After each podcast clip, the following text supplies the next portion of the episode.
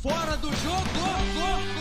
Você já sabe, se tem meu efeito sonoro, tem mais um Fora do Jogo começando, então fala bonitos e bonitas, um salve para os não tão bonitos assim. São pontualmente 2h28 do dia 23 de fevereiro de 2023, uma quinta-feira. E como todo carnaval tem seu fim, aqui no Fora do Jogo tem programa e hoje é um episódio muito especial, que é número fechado, o número que a gente gosta, episódio número 80. E para comemorar esse episódio maravilhoso, estamos recebendo um convidado de alto nível. O cara é brabo. Eu não vou nem dar todas as credenciais, que eu vou ficar aqui até amanhã e eu não vou conseguir bater o papo com ele. O Marcos tá me olhando ali atrás da câmera. Estou olhando certo, Marcos? Tudo bem, eu tava preocupado com a sua cara de susto, mas não tem problema ao vivo, é assim mesmo. E estou recebendo Alê Salvador, Fala, ele que JP. hoje tá no Grupo Flow, aí, mas ele irmão? já, tá na, já teve na revista Placar e em outros, muitos lugares. Puta, cara, isso me lembra que eu tô ficando velho, mas, porra, eu tô com esse cabelo agora, versão 2023. Você é eu, eu- jovem. Eu, me considero um vovô garoto. um tiozão garoto. Vovô, eu ia falar, vovô tá cedo, mas... Não, não, nem filho tenho. Relaxa, então, calma. Então.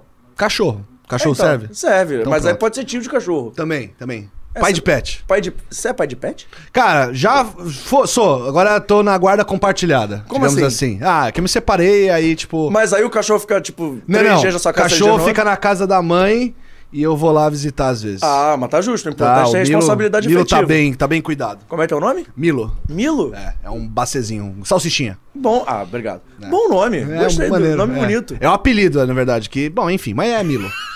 Milo pros é- íntimos. O bom que é fácil de gritar, né? É verdade. Qualquer coisa, você, o cachorro fez essa besteira, já dá aquele berro, ele já. Milo, é, ele tinha, tem tanto nome que eu acho que ele atende qualquer coisa. Você fala, ah, enfim, vai. Mas e aí, cara, como é que tá? Tudo bem? Porra, eu que agradeço o con- convite, JP. Pô, um prazer te rever aí, rever os amigos, rever o Beto aí, rever essa galera legal que trabalha aqui nesse estúdio que eu achei, né? É a casa do Flow, né? Fora de casa, né? E, porra, vai ser um prazer falar um pouco sobre futebol, sobre jornalismo, falar sobre tênis, que eu tô aqui no Rio essa semana, não é pra pular bloquinho, não é pra Sapucaí, é pra ver o Rio Open. Você é o único cara que veio pro Rio no carnaval e não aproveitou o carnaval, confere? Pô, aproveitei, cara. Ué, Não, não, não. Tipo assim, mas não fez uma agenda carnavalesca. Ah, não, não fiz. Cara, na verdade, assim, eu acho que eu não sou do carnaval. Publi- eh, eu pulava lá em Ribeirão, que eu sou de Ribeirão Preto, conhece Ribeirão? Já ouvi falar. Cidade não, do Botafogo acho de que eu não Ribeirão. estive lá ainda, mas Sai- Ó, saíram de lá o Diego Ribas, é de Ribeirão. O Doni é de Ribeirão. É... Alexandre Salvador. sou de Ribeirão. Gustavo Borges nasceu em Ribeirão. O nadador? Nadador. Irado. É, só que ele é de uma cidade vizinha ali, morou em Tuverava há muito tempo, mas ele nasceu em Ribeirão. O Leão é de Ribeirão, Emerson Leão, goleiro, ex-goleiro, técnico. Eu acho legal essas histórias de interior de São Paulo, que minha família é de Prudente, né? E eu fico Sim, vendo. é. Eu fico vendo Prudente quem é pro outro lado do É, estado. Então, mas eu acho legal Ribeirão é vendo... no norte do estado, sentido Minas Gerais, ali. Você tá uma hora e meia da fronteira Mas com eu Minas. acho legal ficar vendo o cidadão ilustre da cidade. Pois é, cara. de é muita Prudente gente. é o Tiaguinho. Pô, é mesmo? Tiaguinho. Tiaguinho é de lá? Tiaguinho, Tiaguinho, Tiaguinho do Sei, pagode. sei, pode crer. Tiaguinho e. Hortência são de Ribeirão. De, De Prudente. Prudente. A Hortência, a Hortência eu- não sabia. A Hortência depois foi morar em Campinas e tal. Cara, o interior de São Paulo, nessa parte esportiva, ela é muito forte, né? Tem Franca, que é a capital do basquete e tal, mas eu tava falando isso por quê? Porque eu, eu, eu nasci e fui criado em Ribeirão até os 17 anos. Pulava carnaval lá no clube, na Recreativa, que é o clube da cidade lá. E, porra, depois que eu mudei pra São Paulo, o carnaval não fez muito sentido pra mim. Cara, tinha bloquinho de, carna... de rua em, em São Paulo, mas, cara, eu não fui. Porque, até porque depois eu comecei a namorar, enfim, aí depois ir pro bloquinho e namorando é esquisito, né?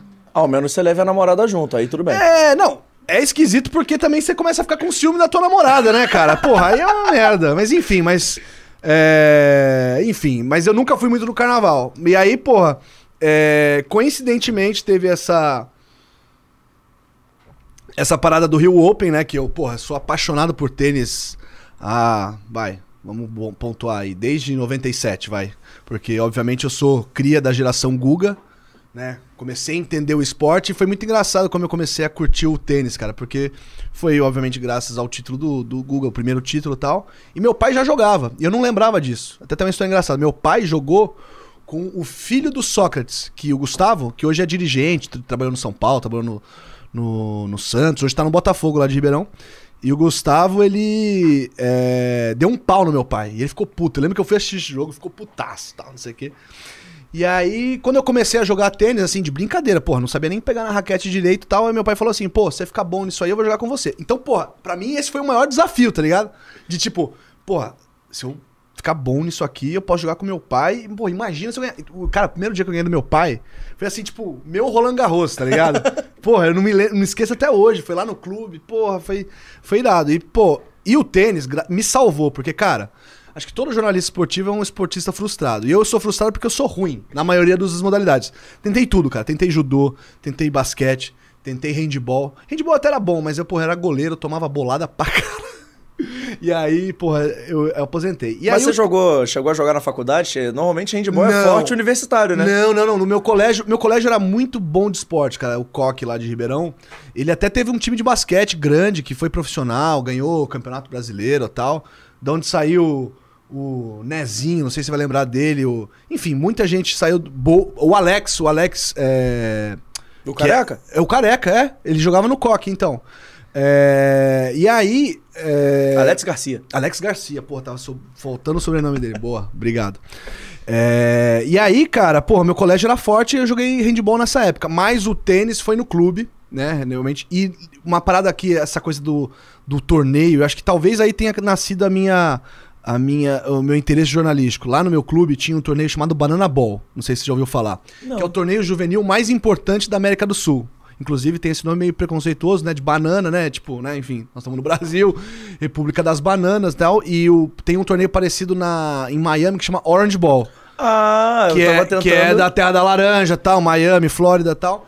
E tinha o Banana Ball, e o Banana Ball acontecia no meu clube. E, porra, por ser sócio do clube, aqui no Jockey, né? Por ser sócio do clube, eu tinha acesso às quadras, podia ficar assistindo quantos jo jogos eu quisesse.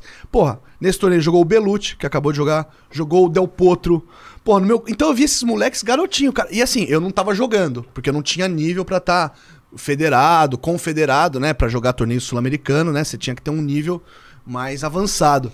Mas, porra, eu ficava ali na beira da quadra e ficava fascinado, cara. Então, porra, acho que o Rio Open, pra mim, agora, até essa experiência de ficar, é meio que uma volta à minha infância, tá ligado? A minha adolescência, que foi acompanhando os jogos no clube. E tem uma parada que aí eu acho dá, dá um molho especial essa história, que é o seguinte, o Rio Open é o último torneio do Belucci, então... Tá vendo? Talvez o Banana É. Ball não tenha sido o primeiro, mas foi um dos primeiros, então você Cara, viu o início e o final, né? E uma das primeiras matérias que eu fiz em vídeo, primeira vez que eu botei a cara no vídeo, foi com o Belucci. Sério? Eu te conto dessa história, é. Sério? Que É, legal. que foi assim, quando eu tava na Veja, é, isso lá pra 2011 mais ou menos, é, eu- era uma revista, mas eu trabalhava pra revista, trabalhava impresso e minha vida era maravilhosa porque era de segunda a sexta-feira, sexta-feira a revista ia pra gráfica e não tinha, meu, não tinha mais nada o que fazer. Aí era só pensar é, no, tra- no trabalho na segunda-feira. Era realmente sábado e domingo descansar, curtir. Só que aí, pô, inventaram uma parada chamada internet, né? Que fudeu tudo. fudeu, inclusive, a empresa que eu trabalhava. Mas enfim, é... pode falar palavrão aqui. Pô, né? aqui, é, aqui a casa é sua, fica à Então, vontade. bora- beleza. E aí, pedi desculpa pra minha mãe, né? Que ela não gosta quando eu falo muito palavrão. Mas enfim.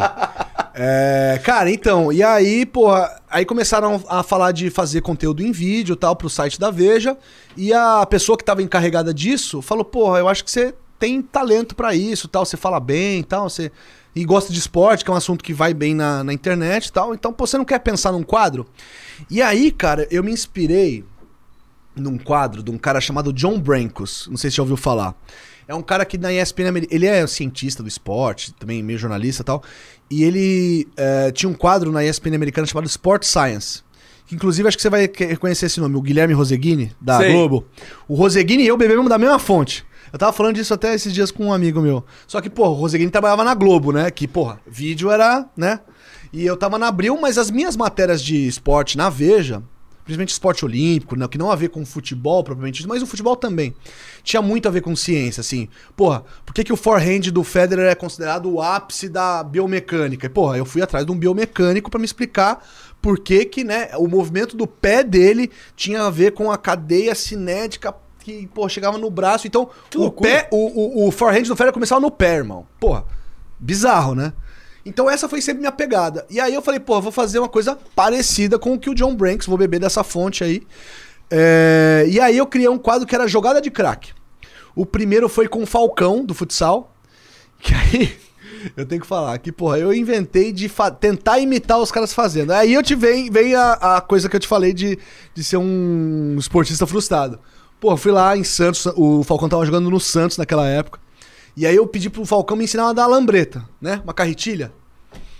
Cara, Ficamos três horas gravando e não consegui descer até uma porra de uma carretilha. Falei, puta que pariu. Não, aí beleza. Esse é o número um. Esse era o número um. E aí virou meio que um meme, assim, um, me- um proto-meme, sei lá, uma, uma- um, um, sei lá, um filhote de meme, que era no final os caras me sacaneando, eu, é lá o bloopers ali da, da parada, eu tentando fazer a porra do, do- da carretilha e não conseguia. Aí beleza, aí o segundo eu falei, não, no segundo eu vou me defender, né? Aí eu fui, liguei pro, pro assessor do Belucci, falei, ó, é, queria gravar com o Belucci aí uma jogada de craque, beleza, beleza. Ah, falei, no tênis eu vou me garantir. Porra, aí você vê, obviamente, a diferença do nível do amador pro profissional, né? Que era pra imitar o saque dele. Cara, meu saque todo desengonçado, entrava, mas assim, com um décimo da velocidade, e o Belucci... E o e ó que eu, depois foram me falar que o Belucci nem era o melhor sacador. E não era mesmo, mas assim... Porra, você vê a diferença do profissional pro, pro, pro amador. Aí chegou o Eurípides, que era o diretor de redação na época da Veja, falou assim: pô, Alexandre, legal seu quadro, pô, só nome grande e tal, mas, cara, vamos cortar essa parada aí de você ficar fazendo os negócios, você só tá pagando o mico. Falei, então, tá beleza. Então já entendi o recado, né? Enfim. eu Acho que o chefe tava querendo meu bem, mas também tava querendo que o produto não micasse. E, cara, mas o, o jogada de craque deu certo, cara. E, pô, a gente fez vários esportes. Fizemos de futebol americano, fizemos de. O, o vídeo, o vídeo até hoje, se for procurar lá no Veja.com, que é o YouTube da Veja, o vídeo mais assistido até hoje é uma jogada de craque de uma jogadora profissional de sinuca ensinando a bater na bola. E por Que- isso aí também é utilidade pública, né?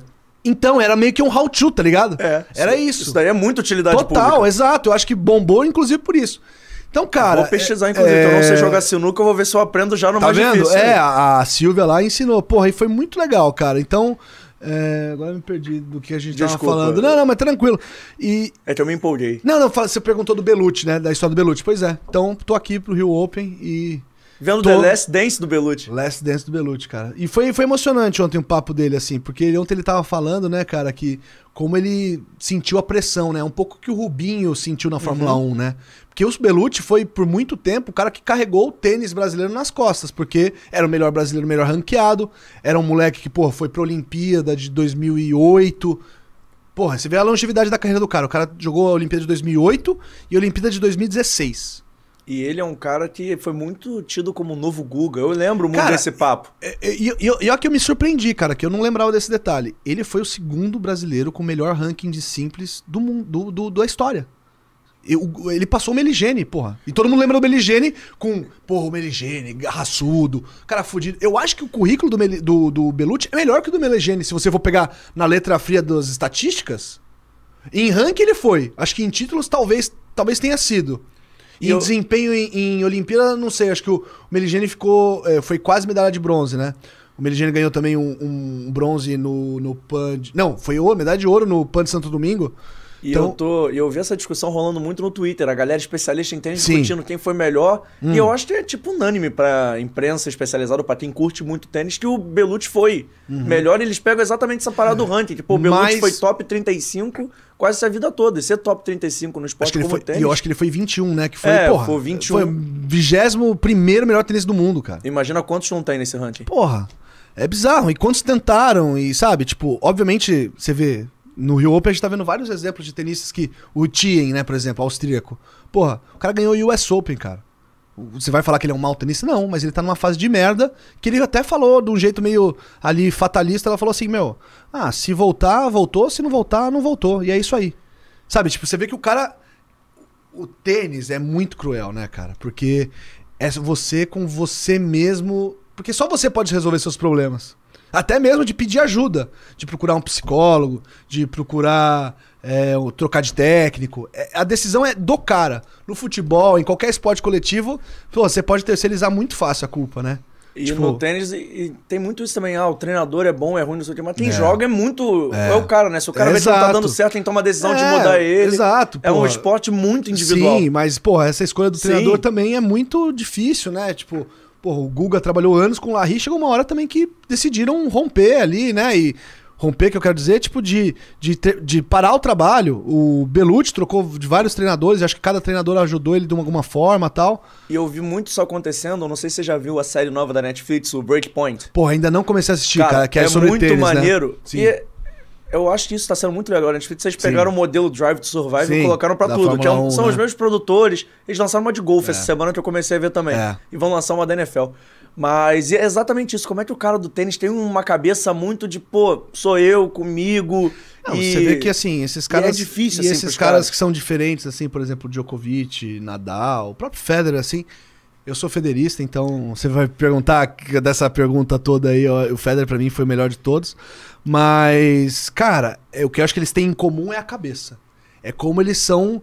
é, Sabe, eles conseguem resolver os próprios problemas e numa, e numa grandiosidade, né? Numa magnitude que o mundo inteiro tá vendo. Então, se você fizer uma cagada homérica, o mundo inteiro vai ver tua cagada homérica. Eu Eu, faço cagadas, pouca gente vê, espero. Enfim. Mas, porra, é, é foda. É Sem foda. dar spoiler, mas tem uma frase que me marcou muito desse Aham. seriado, que é, acho que é a Maria Sakkari, que é uma grega que Sim, joga no sim. feminino. Aham. Ela disse assim, cara, no tênis você tem que estar preparado pra perder sempre, ao menos que você não seja o Djokovic, o Federer e o Nadal. Exato, não. Se você não é nenhum dos três, você tem que estar preparado Cara, pra o perder. Meligene que fala muito isso. Cara, o tênis é o esporte que você mais perde. Sim, É toda o- semana você perde. Toda de algum- semana você perde. E aí, se você perde, você fica sem dinheiro. É, é- é complicado, cara. Sim. Tua- a tua- essa vitória e derrota tem uma relação direta com o quanto que você ganha também. É diferente do futebol. Futebol, pô, você tem o seu salário. Óbvio que se você ficou perder muito tempo, você pode acabar sem clube, mas você vai receber no final do mês. O tenista se perde, cara. Não tem premiação. Pensa, ele daí também tem bônus de patrocinador e tal. É foda. E aí você tá falando essa coisa da cabeça, né? O, o cara que eu gosto muito hoje em dia é o Kyrgios, né? O australiano. Foi meu Só favorito. que ele é porra louca pra eu caralho, virei fã velho. dele na série, eu não conhecia, eu virei fã dele, Ele é ele é muito bizarro, maluco. não, ele é. E agora eu quero assistir a série porque, pô, eu quero entender mais, porque assim, cara, ele é um ta- ele assim, ele é um talento que, cara, se perde na cabeça dele. Mas talvez seja esse o rolê dele mesmo. Como imperador, tá ligado? O primeiro foi episódio- brilhante. O primeiro episódio é ele. É só sobre ele. Cara, é genial esse episódio. Foi brilhante, ele foi bri- o imperador, porra, foi brilhante, jogou no meu time, porra, sabe, tipo, eu sou muito fã do Adriano. Qual é o seu time, inclusive? Eu sou São Paulino. Você é São Paulino? São Paulino. Saí do armário graças ao Flow também. Porque essa coisa da imprensa nova contra. A, imprensa nova contra. Das mídias novas versus as mídias antigas, você tinha essa coisa de que não podia falar o time. Hoje já saí do armário clubisticamente. Mas é isso, cara. Então, porra, eu sou fã do Adriano, mas pra mim, porra, é aquela coisa tipo. Puta, podia ter sido mais. Mas às vezes é isso aí, cara. O Adriano tá feliz assim e segue a vida. Toca o barco. O Vitor, meu produtor, já já vai trazer um sorvetinho pra gente. Opa, Inclusive, me maravilha. Uhum. alerta, eu acho que isso passa na série também, sobre o Nadal, que o Nadal joga o Roland Garros de 2022 com o pé todo machucado e mostra como é que o cara... Infiltração, irmão. Sem sentir o pé. E mostra como é que o cara com o pé machucado tá ali como se ele tivesse inteiro nas suas plenas condições. E, Bizarro. e tem, umas, tem umas cenas dos bastidores, eu não tô dando spoiler que isso daí... Não, mas tá- eu vou assistir de qualquer jeito. Não, mas assim, JP, mostra o cara É aquecendo. só pra galera quem tá vendo aí ficar mostra mais. o cara aquecendo e, tipo assim, mostra como é que a fisionomia do cara muda. Isso é ele, muito chega, foda. Uhum. ele chega no corredor sozinho. O outro adversário chega, meu irmão, ele muda a cara, ele. Tipo assim, ele vira um leão ali. Ele olha pra um Uhum. E, olhar cara, cara. Isso é muito irado. Você tá falando de Netflix e tal, assim, desses formatos novos, assim, porra. Eu acho que. Se tem uma parada que eu acho que eu gostaria de fazer ainda é, é isso, assim, trabalhar num, num veículo que, que te dá essa opção de. Ou com. Num veículo, ou sei lá, de alguma forma que te dá a ver o esporte de uma outra perspectiva, sabe? Porque, porra, hoje eu tô com praticamente 15 anos de carreira, né? Eu comecei no jornalismo em 2006, Você tem carreira ou tem de idade. tá vendo? Brincadeira. Em 2006, em 2006 foi meu primeiro trabalho como jornalista e tô nessa nessa nessa toada até hoje. Mas porra, é, cada vez mais eu fico pensando assim, porra, eu conheço o lado que vai que, que transparece do esporte, né? Mas, porra, e o, todo esse bastidor, né? Que essas séries estão mostrando, né? Ou o to Win, né? Da, da Amazon, que mostrou lá o Manchester City. Pô, o Last Dance mesmo, do, do- da era do Jordan. Você vê que teve que ter um tempo aí de maturação pros caras quererem soltar também, né? Mas eu acho que tá justo, é válido, porra, né? Sabe qual é o meu favorito de todos? Fala. É o Hard Knocks, que é da NFL. Tá. Que eu acho até um precursor sabe que eu não desse. assisti. O esse. Uhum. Hard Knocks, ele pega na intertemporada ali, meio que na off-season da NFL, eles botam um câmera, tipo um documentário dentro do vestiário, Uhum. Com um treinador. E é muito isso, você vê como é que funciona no esporte de alto rendimento coletivo. Foi É. até um pouco que a Amazon tá fazendo agora com os clubes de futebol. Sim. Esse é muito, tipo assim, é- é, raizão. é. E, e vai lá, mostra como é que. Que É, que a, Glo- a Globo tentou fazer aí com Corinthians e Botafogo, né? Que eu também achei o do legal. Botafogo eu achei mais maneiro. É, mas. O do Corinthians tem alguns pontos bons, porque, mas assim, você vê que não tem tanta ação. Mas o Botafogo, acho que o roteiro não podia ser mais espetacular, né? De E- tipo, você tá mal na Série B, com protesto, gente lá batendo no ônibus, naquela coisa realmente que é a realidade de muito clube do Brasil. Pra redenção, pra subir e conseguir o acesso pra Série A. Isso eu acho foda. Isso que o esporte acho que proporciona pra gente nessas histórias. E uma parada que eu queria muito ver, enquanto o Vitor vai trazendo o sorvete, eu vou lendo o recado e lembrando da Aham, hashtag, aham. é que tem o seguinte: eu queria ver o bastidor do bastidor. Eu queria um dia poder saber como é que eles fazem. A- como é que funciona o Drive to Survive? Tipo assim, Sim. como é que eles fazem pra entrevistar o cara? Eu também Como é tenho que essa ele- curiosidade. Isso deve ser muito legal, É. tipo assim, se tem um câmera seguindo, se já é Sim. um câmera da Fórmula 1, isso deve ser muito maneiro, esse bastidor, assim, como é que funciona. É, e também um pouco dessa. Acho que a curiosidade jornalística que todo jornalista tem, acho que você tem também, assim, tipo, pô, mas foi isso mesmo, assim? É. Ou se o cara chegou pistola, ou aquilo que não foi gravado, porque, né, o cara deu um tapão na câmera, sei lá, uma parada assim, Sim, né? e eu acho que isso é o que diferencia esses documentários. É. E eu acho que é muito legal, porque É. eu acho que aqui no Brasil a gente não consegue fazer direito, porque não tem uma organização de liga, não tem um. É, e eu acho que também a, a- acho que a cultura dos clubes também, acho que eles. é, que é uma coisa que a gente tava falando até outro dia, né? Não lembro agora quem tava falando disso, mas enfim, né? De preleção, né? Porra, a gente Aham. vê preleção pra caramba nos canais dos clubes. Só quando Só ganha. quando ganha, né?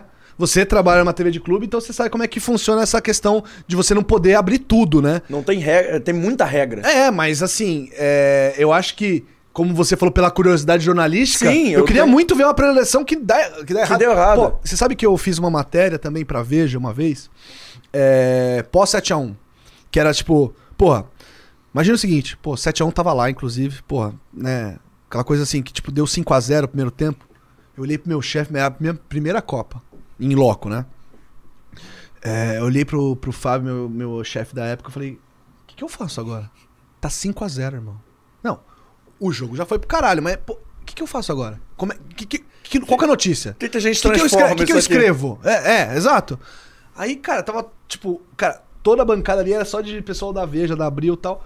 Todo mundo ali meio em choque. Aí o que, que eu fiz? Sabe o que eu fiz? Levantei da tribuna de imprensa lá, fui pra porta do estádio, cara. Pra ter uma noção, assim, de tipo, o que tá acontecendo, assim? Tipo, até, sei lá, tomar um ar. Porra, gente chorando. Eu vi uma galera chutando o lixo. Porra, Cara, então, pô, eu vi um o 7x1, assim, querendo ou não, eu consegui ver com uma, com uma certa frieza jornalística, né? De, tipo, tentar ter esse insight do que fazer, é, do que só, sei lá, ficar triste, né, porra? E Cê- é maneiro, você foi pra porta do estádio, deveria ter uma galera já indo embora que Sim, fosse não, 5 a 0. meio tempo, meio tempo, sei lá, não vou chutar número, mas assim, mas eu vi umas 100 pessoas, umas 50 pessoas saindo, fácil. E, porra, era um jogo. E isso que eu tava num portão, imagina o resto do Mineirão. Então tu viu uma galera, tu sentiu muito o clima, né? Da galera indo embora, da galera É, revoltada. não, chorando no estádio, xingando, pô, teve confusão, enfim. É, pô, é, é a maior tragédia, acho que do.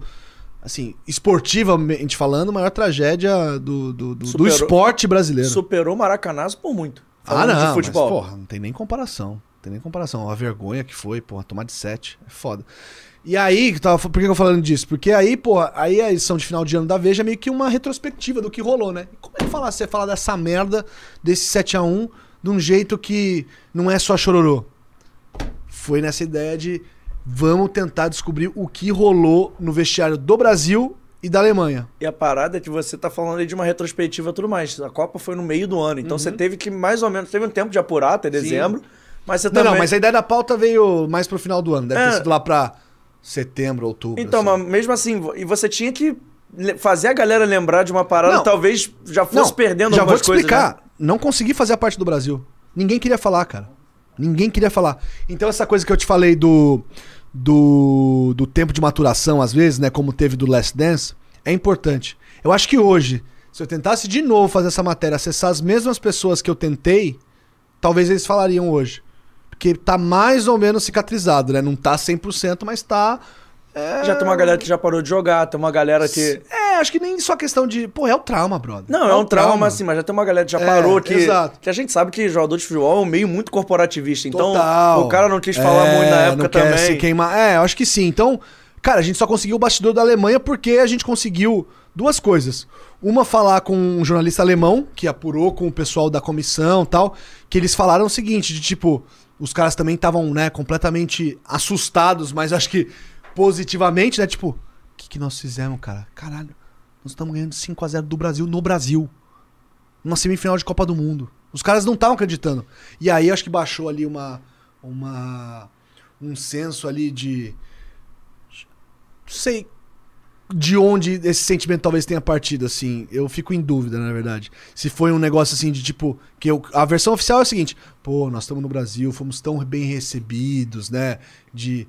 É, de, pô, não vamos, né? Já estamos criando aqui um trauma na cabeça deles, então vamos pegar leve, assim. Ou se é uma parada mesmo, assim, mais de, de tipo, sei lá, como aquela cena do Tropa de Elite lá. No, no, na cara não, pra não estragar o velório. É meio que isso, cara. Porque. E eu, eu acho que o Shurley não tava meio no esquema, porque o Shurley foi lá e meteu mais dois. Ele não tava ligado Pô, que- ele queria, na verdade, acho que ele queria o lugar dele no time, porque é reserva, né, pô? Tem que mostrar aqui meu. Vamos meu- correr pra, exato, pô, exato. nossa hora. Exato, mas, pô, o jogo tava ganho de longe. Enfim. Ó, rapidinho antes do sorvete, só lembrando que você quiser mandar a sua mensagem, é muito fácil, tem a hashtag Ale no FDJ, a hashtag autoexplicativa. Você pode mandar no Twitter, no Instagram, marca aí que o nosso Vitor tá ali na produção e tá vendo. E registrando aqui no chat, nosso João Barreto. Semana passada estava Ô, aqui. ao- Joãozinho! estava aqui ao meu lado, ele falou assim: o Sport Science era muito foda. Pô, o Sport Science é foda, cara. E, e é pena que acabou. Que a ESPN gringa, assim, acho que pra quem teve a chance, e até, até no- lá no Star Plus tem muita coisa dos documentários que eles faziam. Tem uma história foda também, acho que se você se gosta de esportes americanos, você vai curtir. É, meu- meus pais moraram três anos nos Estados Unidos, né? Eu, inclusive, minha mãe veio grávida de mim com seis meses, aí eu. Podia ter nascido americano, não. Minha mãe quis que eu nascesse Ribeirão Pretano. Mas enfim, mas. E meu pai estudou na Universidade de Michigan, que, Que foi de onde saiu Tom Brady, onde nadou o Michael Phelps, embora ele não tenha estudado lá, e o Gustavo Borges também nasceu lá. Na- nasceu lá. Nadou lá. O filho do Gustavo também nadou lá também. E tem uma história do time de basquete americano que foi meio que a virada do, do college. Depois assiste, chama Fab Five, que é tipo a história desse time que não ganhou a liga. Inclusive, o, último ano lá, o ano que essa geração brilhante era para do Chris Webber, não sei se você lembra desse cara. O Chris Webber, ele faz uma cagada homérica, aí eu não vou dar spoiler porque é muito legal de assistir isso e isso surpreender. E ele, tipo, e aí mostra toda meio a derrocada do, do esquema. Mas esses caras marcaram uma época, enfim. Então, porra, a linguagem da ESPN americana, seja nessa parte mais científica do esporte, que eu acho fantástica, seja nessa coisa de contar os bastidores dos documentários, eu. Eu acho irado, eles Eu acho pra mim é. um- Eu acho que eles dão uma aula, uma aula de storytelling esportivo, assim. Totalmente. Eles conseguem contar Totalmente.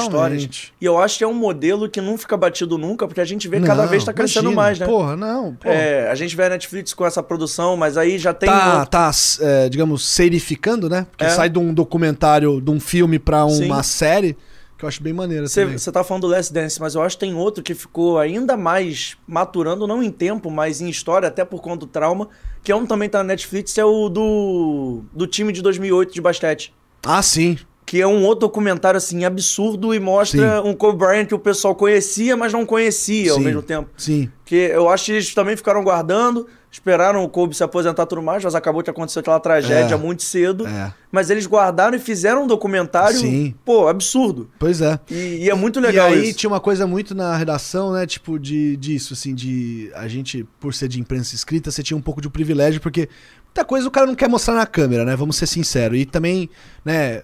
Mas a gente falava muito de ser uma mosquinha. Pô, eu queria ser uma mosquinha no vestiário. Sabe? Eu queria estar naquela conversa.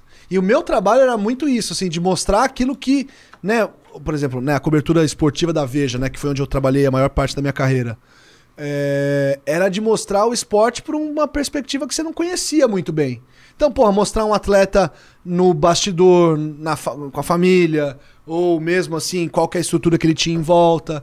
Então esse era muito meu olhar, assim. Então eu acho que essa coisa do documentário, dos bastidores, me fascina muito, porque é uma coisa que eu também aprendi a fazer e também gosto muito, e foi meio que minha trajetória quase que completa. E eu aí. tenho uma pergunta legal pra fazer sobre isso, mas antes, Boa. vou botar um sorvete aqui pra gente. Tá Maravilha. chegando a Vitale Gelato, o melhor gelato italiano do Rio de Janeiro e provavelmente eles vão entregar na sua casa, já que eles entregam em quase todos os bairros do Rio de Janeiro capital. Aqui na sua tela tem um QR Code passando, aponta pro lado certo, produção? Tem um QR Code passando e lá vai ter o site, vai ter o Instagram, arroba Vitale Gelato, e vai ter também o telefone, o 2199-447-3900. Eu vou falar devagar Pra você anotar, é 21 99 447 3900. E ao ligar, claro, você dá aquela moral e fala que viu aqui no, no Fora do Jogo. E quando você ligar pra Vitale Gelato pedir o seu gelato, vai ser o seguinte: você vai receber um sorvete sem gordura hidrogenada, sem conservante, feito com ingredientes frescos selecionados, de, é claro, dentro desse potinho tem um produto artesanal. E hoje a gente tem doce de leite e tem também o de caramelo flor de sal. Cara, eu tava te falando que assim, isso é. Não é. Não é. Não tô sendo pago pra falar isso aqui, não, tá? Eu adoro sorvete, cara. Porra, Pô, eu sorvete- troco almoço pro sorvete qualquer hora do dia, ainda mais nesse calor do Rio de Janeiro aqui.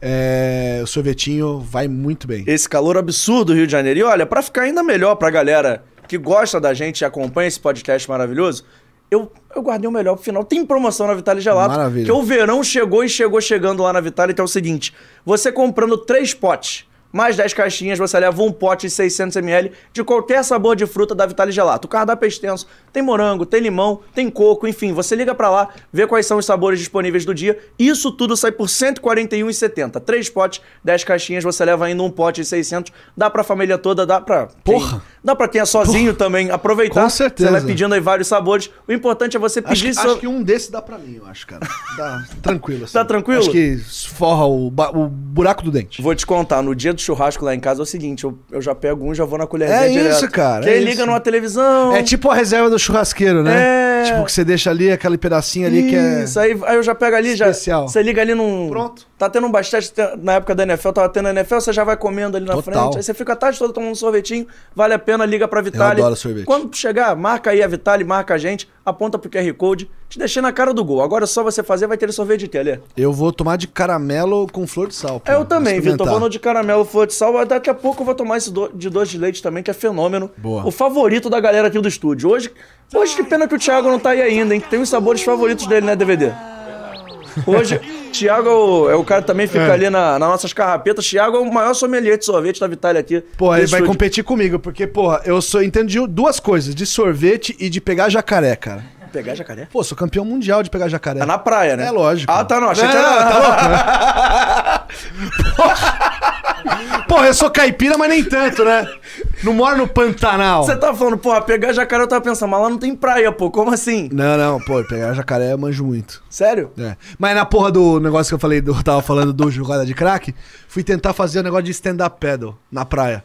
Porra, só passei vergonha, irmão. É isso, Mas então, aquilo é porra. muito difícil, demanda um equilíbrio absurdo. É, o core, tem que ter o core firme ali. Nu- nunca meu tive. Core, meu core não tá, não tá Não tava preparado. alinhado. Não, não tava alinhado. Não tava. Mas, cara, me conta o seguinte: Fala. a gente tá falando da, da Veja. Na verdade, tem uma pergunta antes importante fazer Fala da aí. Veja. Você falou que acompanhava os caras e tal. Uhum. Não precisa citar nome. Hum. Mas já teve algum jogador que você acompanhou, ou um jogador, enfim, algum atleta esportista que estava acompanhando e falou assim: pô, isso aqui você não bota na matéria, não.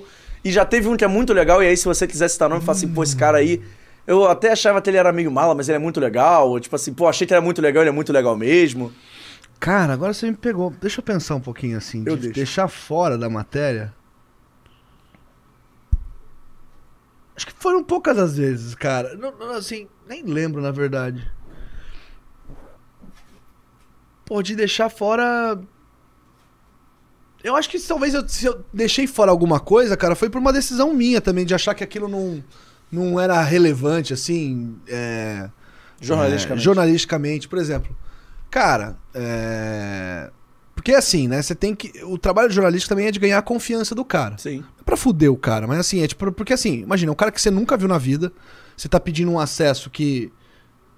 É, o cara não tem obrigação nenhuma de te dar. Então, pô, você vai entender ali, tipo, o que que. O que que o que, que de fato é relevante ou não? Ou, né, tem uma fronteira que dizem assim, é relevante por aquilo que ele tá fazendo ou não? Tipo, então. Eu tô, tô- de de verdade, João, eu tô tentando lembrar alguma coisa que eu tenha visto ou que ele tenha falado e que pediu pra tirar, deixar fora. É, não, até porque é um trabalho, é. um trabalho que, assim, é exatamente isso. O cara tá te dando uma moral, vamos É. falar assim, que, pô, ele tá te levando pra um. Não, já aconteceu de, por exemplo, eu publicar informação e depois o cara ficar puto. Já? É, já. Por exemplo, mas assim, mas aí é, o cara não me pediu off, entendeu? Não me pediu pra tirar da Sim. matéria. Mas ficou chateado. Mas ficou chateado. Por exemplo, eu lembro uma vez que era uma matéria, um perfil sobre o Gabriel Medina, quando ele ganhou o primeiro título mundial de surf dele. Que ele tava bombando, né? Não sei o quê. E aí o. E foi, na verdade, foi antes do título, que foi uma. um mérito aí da minha então repórter, a Renata Luquezzi, que hoje trabalha na Globo. A Rê adorava surf. E ela ficava no meu. Eu já era editor lá na, na Veja, e ele ficava no meu pé falando assim, pô, Ale, tem um moleque aí que, meu, ele é um talento, um fenômeno. Ele já tinha saído na Veja, mas no site e tal. Ele vai ser campeão mundial. E isso faltamos, sei lá, cinco etapas. Porra, Renata. É, pô, será mesmo? Tal, não sei o que, pau, não sei o que. Beleza. Aí eu falei, então você tem certeza? Cê- então você vai acompanhar esse cara. Aí é o seguinte, onde ele tá agora? Ah, tá em Trestles, na Califórnia. Eu falei, então você vai pra lá. Coisas da- das empresas grandes de jornalismo que permitem se fazer. Porra, então ela foi pra lá acompanhar uma semana do Medina. Ficar aí de mosquinha dele. E enquanto isso, aqui no Brasil, eu pesquisava um pouco sobre né, a carreira dele, quem administrava a carreira dele naquela época, tal, os objetivos, porque ele já era, de fato, pra quem entendia de surf, né, o maior talento. Tanto é que hoje o cara é tricampeão do mundo. Mas. E aí eu lembro que eu conversei com o tio dele, o Jaime. E na época o Jaime tava trabalhando no SBT. E a gente marcou um papo tal, num café. E aí começamos a falar sobre, né, um pouco da história dele, da família dele. Porque também tem essa questão do Charles, né, que era padrasto e era quem cuidava da, da carreira dele. Opa, obrigado, hein? Vou aqui passar Pô, obrigado. JP. E era o cara que, curti, que cuidava da carreira dele, né? E aí eu entendi como é que, como é que a mãe do Medina chegou na, na- no litoral de São Paulo, em Maresias, né? Como é que ela e o Charles se conheceram, né? Também entendi meio quem era o pai do Medina, o pai biológico, né? Do Medina, dele, do irmão dele, do Felipe, né? E aí eu lembro que o, o- a informação que eu publiquei, que, que o Jaime ficou chateado, foi a questão da grana. Que, né, porra, você, né, fala o surf, pô, mas surf é coisa de vagabundo, coisa de maconheiro, não é? Tipo, né, a imagem que o meu pai tem, ou sei lá, muitas pessoas que não entendem muito do esporte. Mas, porra, no, nos em 2014, quando a gente publicou essa matéria, o surf já era um negócio muito rentável, né? Pra quem corria o CT e tal. E aí eu publiquei quanto ele faturava mês. Que era coisa, sei lá, acho que era um milhão em patrocínios. Cara, ele ficou puto. Falou, porra, isso é perigoso, sequestro e tal.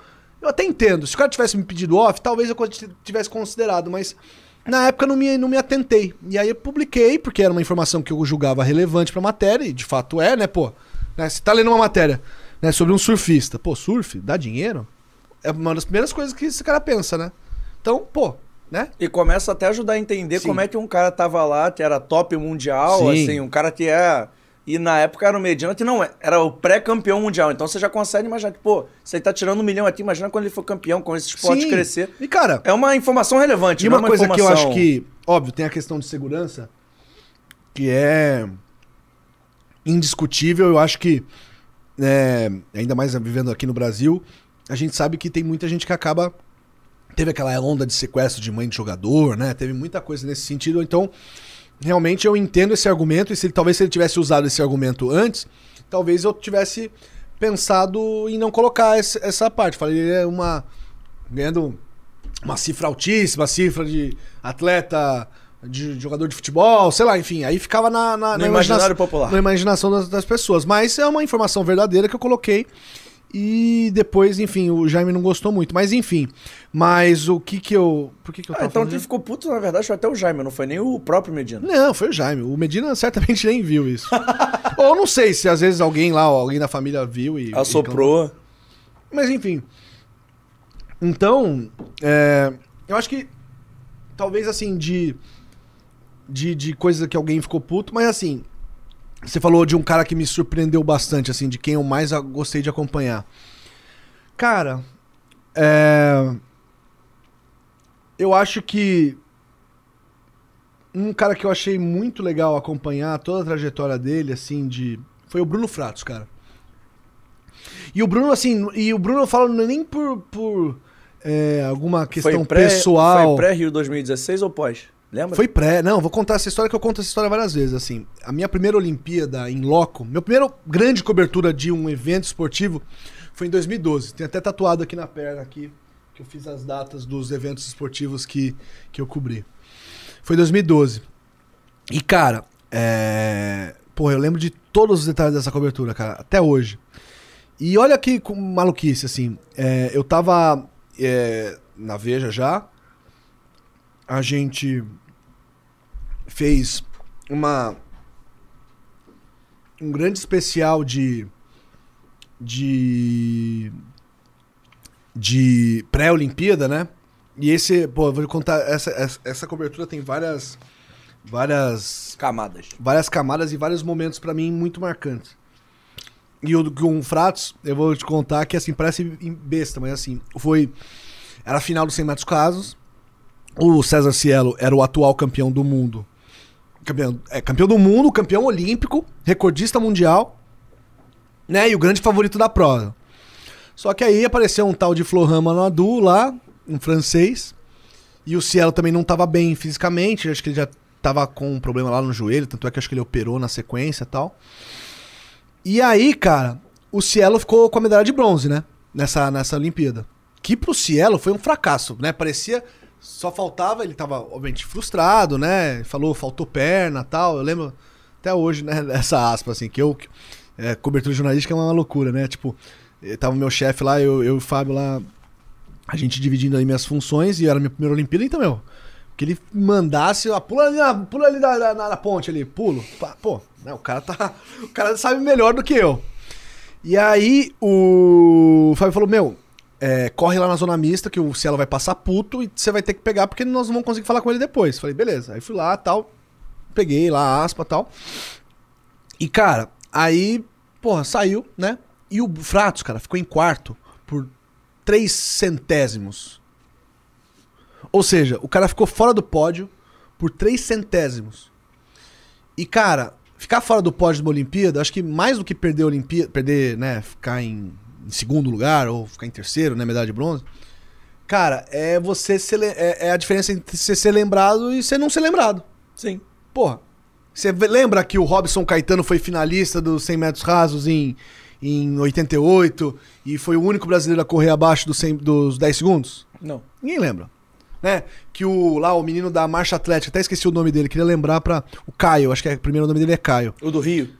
Ele é do Rio, né? Ah, não, que fez a Olimpíada no Rio, não foi? Foi, que, que, que, cara, ficou em sexto ou em quarto, agora não me lembro. Pô, Porra, um minuto, não foi? cara, ele 30 foi o segundos. sexto melhor da principal competição do mundo, né? Porra, você não lembra do cara. Então eu acho isso muito cruel no esporte. E eu lembro que o, o Fratos, né, a gente acabou a cobertura daquele dia. E eu e o Fábio e mais um outro colega da, da Veja, a gente foi comer numa pizzaria que, tipo, o Parque Olímpico ficava do lado de um shopping. É como no Rio, aqui no Rio, né? O Parque Olímpico é do lado de um shopping ali do Metropolitano. É, a gente foi num shopping comer, porque era a única coisa aberta meia-noite, sei lá que horas que acabou ah, os eventos, né? E aí, cara, tava no mesma pizzaria chechelenta, comendo uma pizza horrível. Eu, o Fábio, meu ex-chefe, e a- o Fratos com a família dele. E aí eu lembro que o Fábio me falou um negócio e falou: pô, você vê a diferença aí do, do, do, do pódio pro não pódio, né? Nós estamos comendo a mesma pizza. E, cara, e eu vi o quanto que o Fratos batalhou pra essa medalha, cara.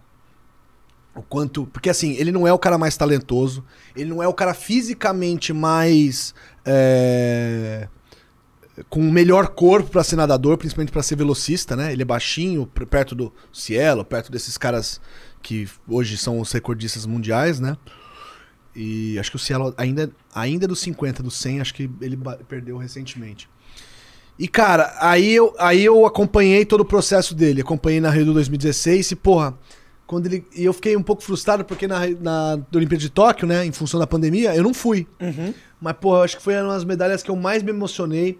E aí, hoje, recentemente, eu tive a oportunidade que ele operou o ombro.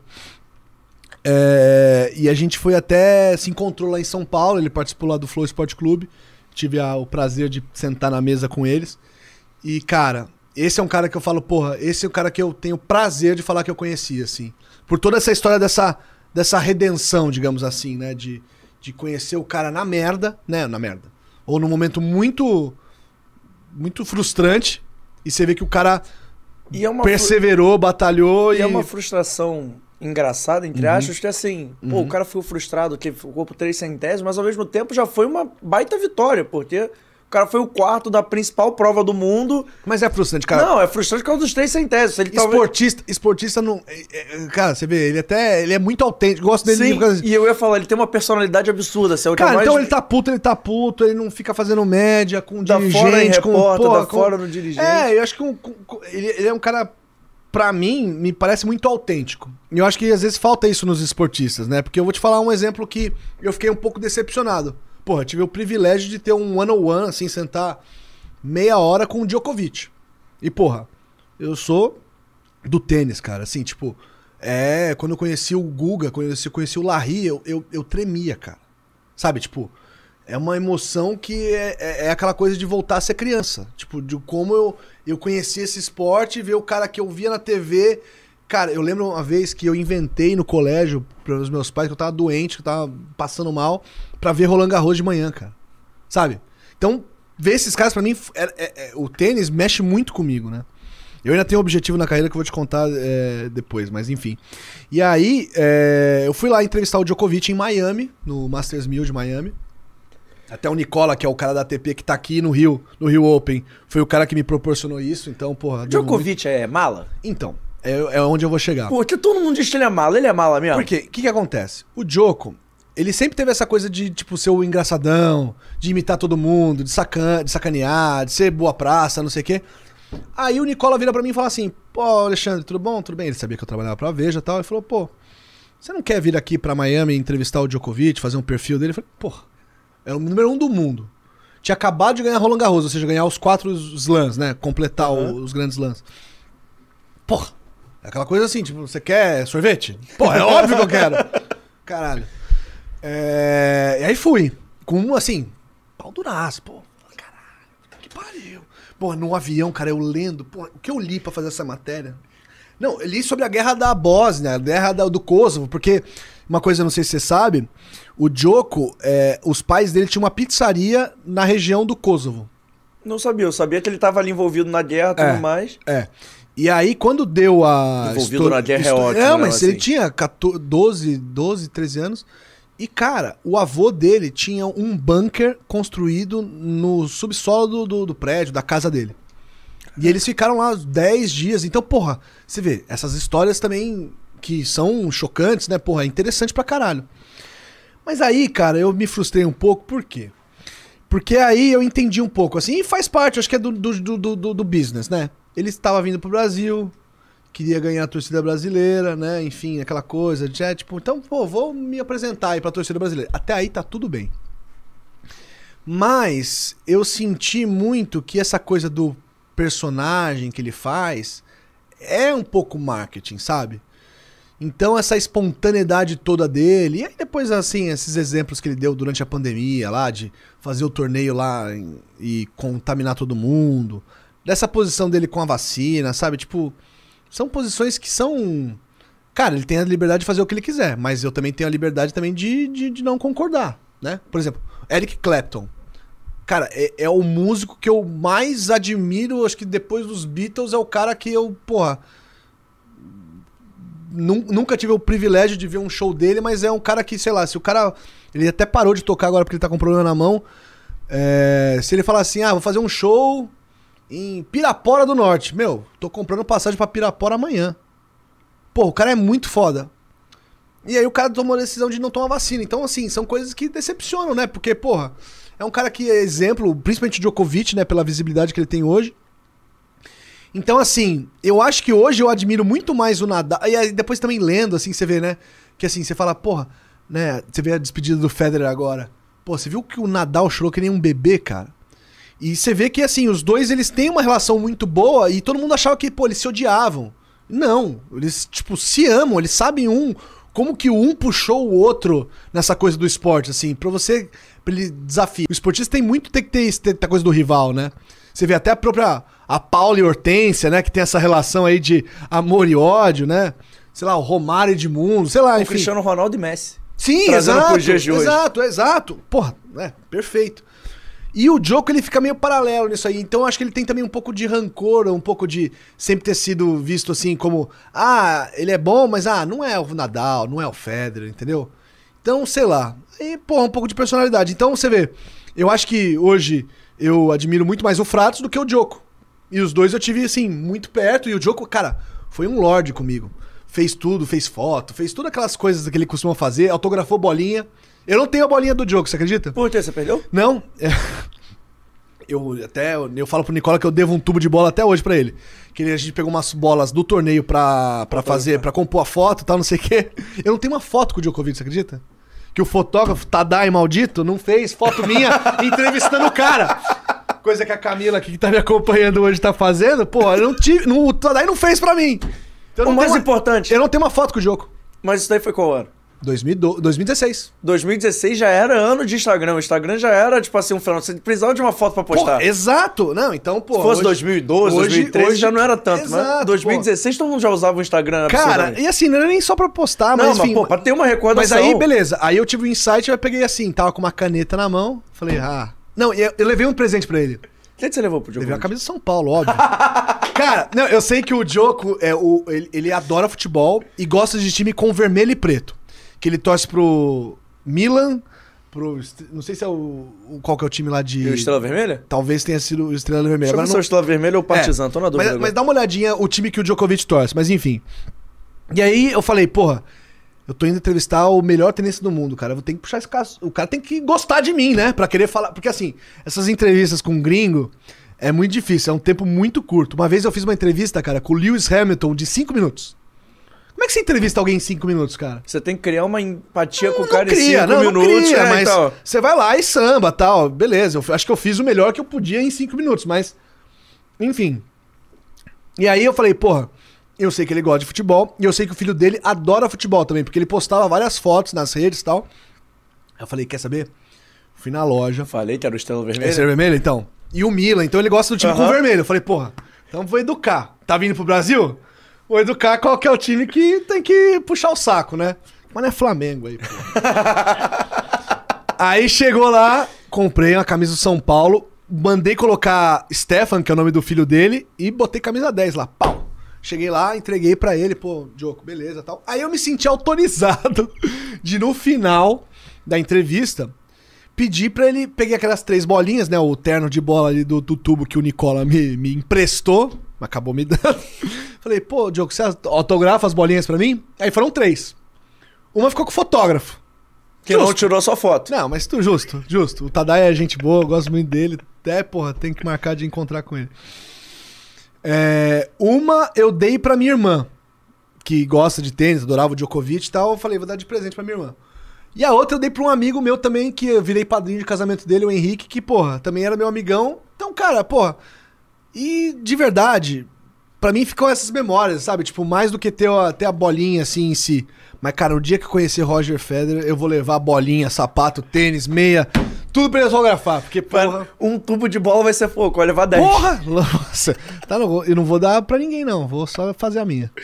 Cara, legal isso. E, agora você já puxou um baita gancho. Você Aham. falou do Bruno Fratos. Você Sim. Uhum. puxou um, baixa, um baita gancho que eu queria muito perguntar. Como é que foi a transição do Alê, jornalista de impresso, revista, que é uma parada que tem um tempo legal de maturação pra fazer, no mínimo uma semana, assim, de uma matéria pra outra, de vez em quando, ainda em meses. Total. Foi o que eu te Pro- falei, eu tinha. Era legal. Nessa, pra dar um exemplo desse tipo de coisa, desse mundo pré-digital em que eu comecei a minha carreira, né? É, nessas coberturas, eu virava assim, tipo, nessa trabalhava pra caralho, meu, madrugada, ixi, meu, que eu virei de madrugada escrevendo e esperando o texto baixar, como a gente dizia, né? Que, que era? Era o editor terminar de, de editar, de ler, de editar, aí vinha uma cópia pra você, você ia lendo, enquanto isso tinha a equipe de revisores de é, gramaticais, né? De ortografia, enfim, né? Pra não passar nenhuma cagada. E também tinha a checagem, que é o fact-checking, né? Que é tipo. Então, sei lá, você bota ali. Ah, Djokovic torce pro Estrela Vermelha. Aí vai alguém, tem uma equipe de jornalistas, tinha, né, pelo menos na Veja. Acho que ainda tem, tem até hoje. De jornalistas que vão lá, vão no Google principalmente, né? Pesquisar se o Djokovic não torce pro Partizan.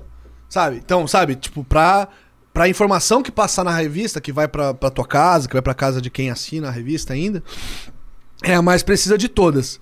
E, porra, era um trabalho que, meu, você tinha, às vezes é, era engraçado, né? A gente falava assim, quando o cara não eu não achava tal, não acho tal coisa. Eu falei, é, não era pra você achar mesmo, porque isso fui eu que apurei, caramba. Porra, né? Tem que ter algum mérito, né? Senão eu faço reportagem tudo do Google, pô.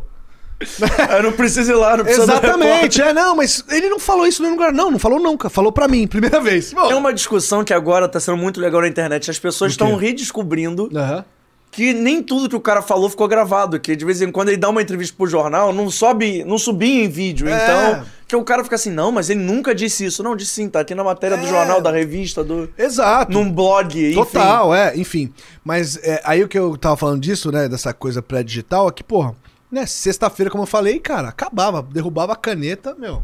Era sábado e domingo. E nesses eventos esportivos, era Disneylândia, cara. Imagina, meu chefe virava pra mim e falou assim, a Olimpíada de Londres também.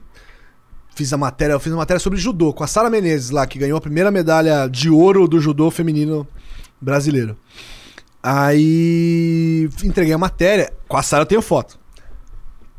É, tá no meu Instagram lá, inclusive. E aí, cara, acabou. Aí meu chefe virou pra mim sábado e falou assim: Meu, dia off. Vai fazer o que você quiser. Folga. O que, que eu fui fazer? Fui pra Wimbledon, cara. Lógico, porra. Tenista, cara. Fui lá porque eu queria pegar o ingresso pra final masculina é, do dia seguinte, que ia ser Nad é, Nadal. Ia ser Federer e Murray. Porra. E o Murray jogando em casa. Jo- Em Wimbledon, cara. Porra. Só que aí chegou lá, aí você aprende o tamanho, né, da sua insignificância, digamos assim. Aí cheguei lá na, na balcão lá de Wimbledon, que era longe pra caralho, eles pegavam um shuttle lá que meu demorava 5 horas pra chegar. Aí cheguei lá, aí eu falei pra mulher, falei, Oi, tudo bom? Eu vim pegar aqui um. in-" Porque assim, é, apesar de você estar com a credencial, você, pra esses eventos concorridos, você precisa pegar um ingresso pra poder sentar. Então, cerimônia de abertura, de encerramento, finais, geralmente. Tem essa coisa. Aí eu cheguei vim com toda a minha inocência, né, de mar, ma- eh, marinheiro de primeira viagem, e virei e falei assim: eu queria meu ingresso. Falei, "Ó, você é da onde? Eu falei, sou do Brasil. Ela, não, quer dizer, onde você trabalha? Eu falei, na revista Veja. Pô, é, Veja Magazine. Como não? Aí chegou. Não, é de inglês, não é, é, né, pô, porra. é. Não, inclusive meu nome no, no Instagram é Alexander from Brasil. Bom, tem que fazer um parênteses, tem que contar essa história. Eu ia perguntar exatamente isso, por quê? Por causa da Veja, cara. Porque assim, eu trabalhei é, muitos anos na editoria de geral. Que assim, geral é o nome. Pô, eu fiz matéria de, de Tutankhamon, de livros sobre pênis, sem sacanagem. Não, sério, a, a história do pênis na humanidade. Como é é- é a história? é, Não, o livro sobre o pênis. É, enfim. Os símbolos fálicos da igreja católica, da prosperidade, da fertilidade, cara. Porra, Mas isso aí você já era editor ou você ainda era repórter? eu era repórter, era Ah, tá. repórter. pô. Mas foi você que pensou nessa pauta ou alguém chegou e falou assim, aí, Não, não, o editor vai saca- lá, guerreiro. Não, vou piadinha de tiozão quinta série aqui. O editor virou pra mim e falou assim: "Ah, não, essa matéria na mão do Salvador vai crescer". Cara, redação é uma borracharia, cara. Se eu for contar as histórias aqui, eu vou sair preso daqui. Mas enfim, essa até é publicável.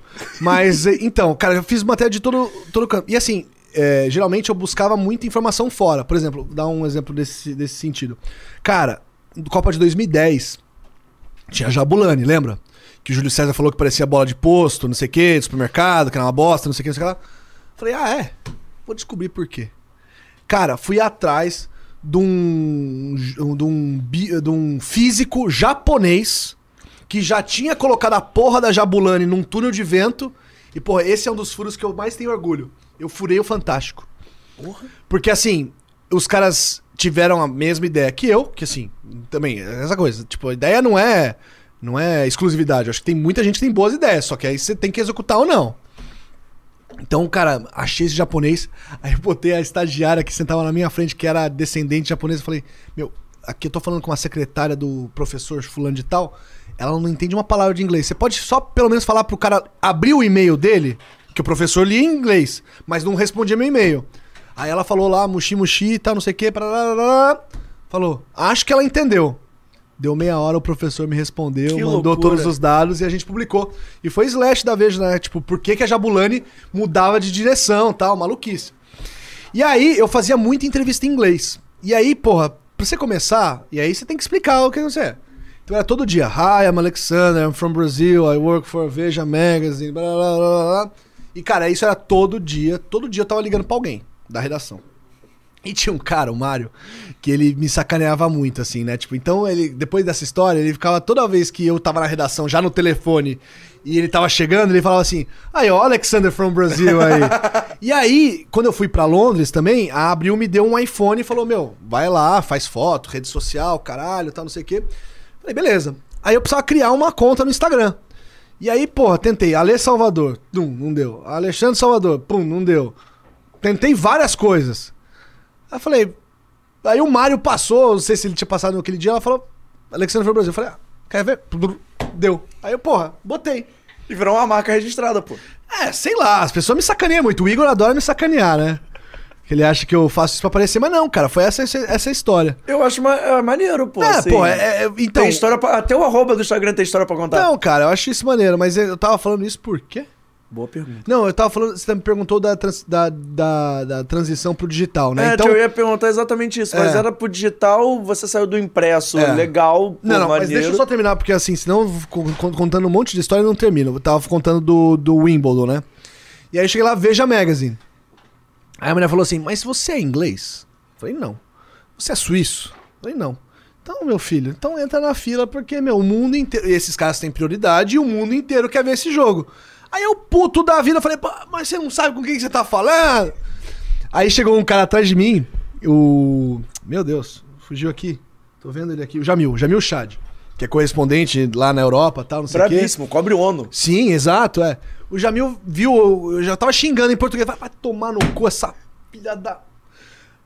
Aí ele, ô, ô, ele virou assim e falou, ô, cara, você acha que tá onde, cara? Pega leve aí, o que tá acontecendo? Eu falei, não, cara, pô, não tá me dando ingresso. Ele falou, mas você é inglês? Ele falou, mas você é inglês? Ué, ah, você não vem com essa história também pra mim, mano. Aí eu falei, porra, Jamil, pô, eu quero muito ver esse jogo. Eu falei, é, cara, mas a vida é assim, não dá pra ter tudo. Eu falei, mas calma, você já veio aqui?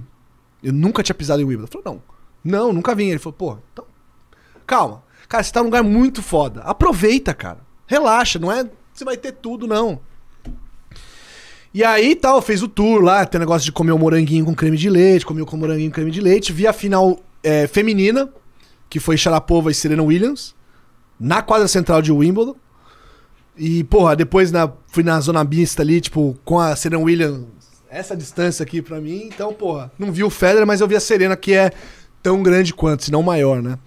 E aí, cara, você me perguntou da transição. E o bom é que ninguém perguntou se você era russo ou americano pra essa daí. Pelo menos essa daí deu pra ver. Que é sacanagem, né? Porque, porra, a Serena Williams é uma das maiores atletas do história do esporte e, obviamente, não tinha a mesma procura, tanto é que um brasileiro aqui conseguiu E a sentar na tribuna. Sharapova, idem, assim. Também é brabíssima Nossa, a. Sharapova tomou um pau, irmão. Ela foi um 6-0, que ela nem viu a cor da bola. Coitada. Não, depois disso eu passei a e admirar 500% mais a Serena. E deve ser desesperador você jogando tênis tomar um 6-0 em final de Olimpíada. Você não deve saber o Eu acho que a. Sharapova, depois vocês me corrigem se eu tô errado, mas acho que a Sharapova nunca ganhou da Serena. Era tipo a Nemesis, assim, tipo. Era a Kryptonita, velho. Foda. Mas então, digital. Cara, eu trabalhei. Eu trabalhei com digital na Abril. Uhum. E a gente fez produtos muito legais. A Camila, que tá me acompanhando aqui, que é jornalista também, ela participou um desses, um desses projetos. Que era o seguinte: eu. Quando eu virei editor da Veja, em 2013. Eu entrei no lugar de um cara que era meu, meu mentor, assim, o Rafa, Rafa Correia. E eu assumi uma parte da Veja que era o seguinte: além das minhas funções como é, jornalista esportivo, né, de editor de esportes, nem existia essa posição na Veja. Ela meio que foi criada por conta do timing também, né? Porque tava ali há um ano da Copa no Brasil, dali dois anos ia ter do Olimpíada, exato. Então tinha necessidade. Mas eu cuidava de um produto que era as versões digitais da Veja. Então era basicamente a mesma revista que ia pro, pro, pro, pra, pra banca de jornal, ou pra casa do assinante, mas era pro iPhone, né? Pra, pro, pros smartphones e pros tablets. Eu lembro disso, é pro iPad. É, exato. Eu, eu, eu editava aquilo lá. Então, assim, imagina o seguinte: meu trabalho também, além de fazer matéria sobre esporte, era pensar assim: pegava a revista daquela semana, tinha uma noção da pauta. E, pô, o que, que eu posso fazer de conteúdo extra pra, esse, essa, essa, essa edição? Então, pô, na área de cultura, pô, a gente ia atrás de trailer de revista, de. É, é, trailer de revista, trailer de filme. É como se fosse um hiperlink, não era? Você É, clicava, basicamente um... um... hiperlink, mas assim, tinha muita coisa embedada. Então a gente pensa- Perdão de, de resumir no máximo, mas era tipo não, isso, mas você é, mas clicava, é, aparecia uma basicamente é isso, diferente. é buscar em, em formas digitais o que, que tem de conteúdo extra. Mas a gente também fazia algumas matérias extras, e um dos produtos que eu mais me orgulho a ter feito, e isso é foda porque isso tá perdido, se perdeu porque a Abril não, não guardou isso, porque mudou de sistema lá, foi o seguinte, pré-Rio 2016, a gente fez, acho que se não me engano, eram 16 edições digitais uma revista 100% digital. É uma revista que não foi pra banca, não foi impressa. Então, a gente re- é, repensou a revista do zero. Que foi, capa de revista é uma foto, certo? Uhum. Por que, que tem que ser uma foto na, na- na Podia ser digital? um vídeo. Pode ser um vídeo. Irado. Então a gente começou a fazer capas digitais. É que eu não tenho isso aqui. Pô, eu até trouxe meu iPad, mas eu deixei no hotel. Mas enfim, mas eu, depois, depois eu te mostro isso. Cara, então é isso. Por exemplo, a gente botou a Mayra Guiar ah, na capa. A Mayra, tipo, era meio que uma brincadeira, assim, ela posada, de repente ela fazia um movimento. Pô, irado isso. Cara, a gente fez isso com a Mayra, fizemos isso com a Ana Marcela, fizemos isso com, é, com a Jaque e o- Murilo do vôlei, fizemos isso com a Martini, o Torben e a, a Caena. Trazendo pro vela. mundo, trazendo pro mundo nerd é como se fosse aquele quadro do Harry Potter, né? Do nada a foto tá parada, do nada ela mexe. Exato, essa é a referência. Você pegou, você pegou, você pescou. Essa foi a referência, inclusive, que a gente usou. E, cara, é... então, porra, eu já trabalhava com digital na Abril, na Abril. Só que, assim, eu acho que hoje, olhando assim de fora, eu acho que o grande problema da Abril foi de não. Uma, uma outra história curiosa que tem a ver com cobertura esportiva. A gente, porra, pra fazer Copa do Mundo, tirando essa do Catar, você viajava pra caralho, né? Eu nunca ganhei tanta milha. Fui pro. Fui viajar de férias depois com as milhas que eu acumulei com essas viagens. Porque, porra, imagina o seguinte, só pra você noção, no Brasil. Fui pra abertura. Aí na abertura eu fui pra. direto pra Salvador.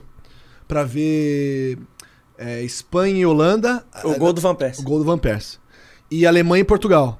Aí de lá, vim pro Rio pra ir pra Teresópolis pra cobrir a seleção.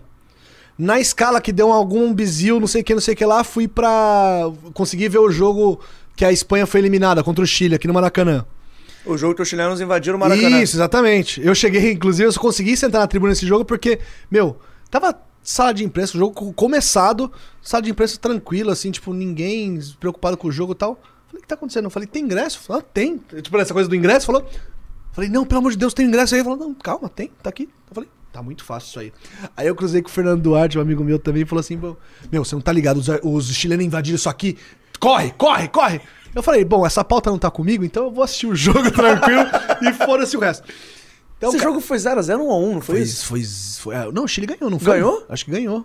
Porque ele cabeça- eliminou É, na a minha cabeça Espanha. tinha sido empate, a Não sei. eu não lembro, A, vou- vou a minha memória devendo. pode estar tá, me traindo, Vou mas enfim. devendo. Mas foi aqui no Maracanã e foi a eliminação da Espanha. Então, cara, pô, você viajava pra caralho. E aí, eu chegava no aeroporto e um fotógrafo que me acompanhava nessas viagens virava, virou pra mim essa vez e falou assim: Pô, tá vendo aqui no. no- imagina no check-in ali no saguão Uhum. do, do, do aeroporto? Falou: Quantas pessoas tem uma revista na mão aqui? Tá todo mundo no celular já. Isso em 2014. Só aumentou isso, né? Só se intensificou. E eu acho que a Abril, ela pecou nisso, assim, embora ela tivesse iniciativas como essa do iPad, por ela não ser, digamos, no início rentável, né? Tipo, porra, eu lembro que nessa época, cara, a gente tinha, sei lá, 30 mil downloads ah, semanais.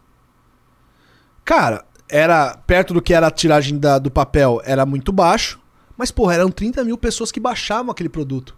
Pega qualquer produto impresso hoje em dia que tem essa tiragem. Ou pega um podcast que tenha 30 mil views.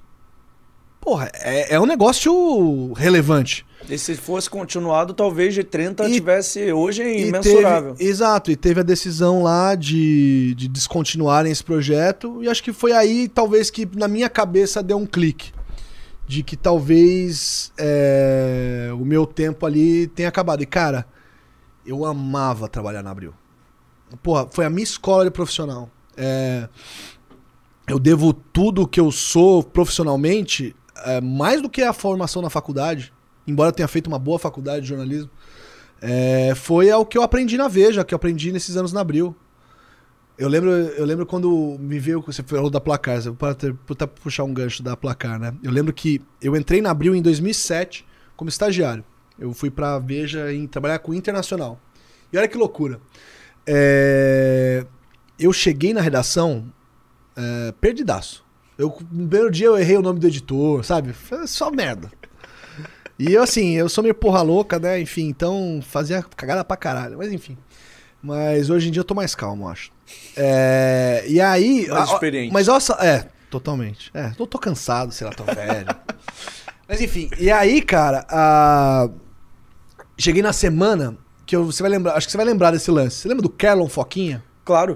Foi a semana que ele deu o primeiro lance lá no Cruzeiro, no Cruzeiro e Galo, que ele foi pra cima do Coelho lá. Que deu uma em- porradaria empinando- não, não, que o Coelho deu no meio dele e o juiz expulsou, aí deu um... É, então, deu uma porradaria homérica. Exato, exato. E o diretor de redação da época da Veja era cruzeirense. E aí o cara não entendia muito bem de futebol, mas era cruzeirense. O Kerlon revolucionou o futebol. Porque agora ele inventou o drible que é imparável. Que assim, qualquer lance que você fizer com o cara empinando a bola na cabeça, você vai no corpo do cara, é falta, supostamente, né? E aí, cara, é, como eu te falei, na Veja não tinha um editor de esportes, né? Não tinha alguém especializado nesse assunto. E aí o Diogo, né? Que eu chamei de Diego na primeira semana. Diogo, meu chefe na época, virou assim e falou: Ah, meu estagiário que acabou de chegar aí, ele trabalhava com esporte. Aí eu olhei pra ele ah, passa essa matéria pra ele. E aí, beleza. Aí eu fui lá, tipo, pra mim era uma coisa normal, então, porra, na primeira semana lá, peguei uma matéria de esporte pra fazer. Tranquilo. Fui lá, fiz a matéria. tal, Jogando em casa. Isso, exato. Tava na minha bola de segurança, total. Melhor que trabalhar em internacional, né? Falar de geopolítica, porra, aí era foda. Mas eu aprendi a fazer. Ah, sei lá se aprendi a fazer. Fiz. Não passei tanta vergonha. É, E aí. é, Saiu a matéria. E, cara, o Eurípides era tão maluco que era uma dupla numa revista de 200 páginas. O cara me bota um dos destaques da edição ali em cima lá. O drible da foca. blá, blá, blá. Cara, minha ex-chefe, a Mariana, eu trabalhei, eu trabalhei antes no portal IG? Ela ligou pra mim porque o, o ex-marido dela trabalhou na Veja. E ela sabia o quanto que era difícil você emplacar um slash, né? Como a gente chama essas chamadas de capa aí em cima. E ela virou pra mim de um jeito nada ele e falou assim: Quem que você tá comendo aí na redação? Você chega na primeira semana, estagiário já tá botando slash. Falei, porra, não sei. Aí eu descobri que eu era o Eurípides maluco, mas eu não tava comendo Eurípides, não, hein? Tava. Só estava trabalhando. Só tava tra- fazendo meu trabalho, mas ele era cruzeirense, então dei essa sorte. Então, assim, é o timing, né, brother? Então, cara, eu sou muito grato a Abril, pô, desde, de- desde esse dia até o dia que eu saí, é, eu fui muito feliz lá dentro. As pessoas, os- eu tenho amigos pra vida hoje em dia, é, todo mundo que trabalhou comigo.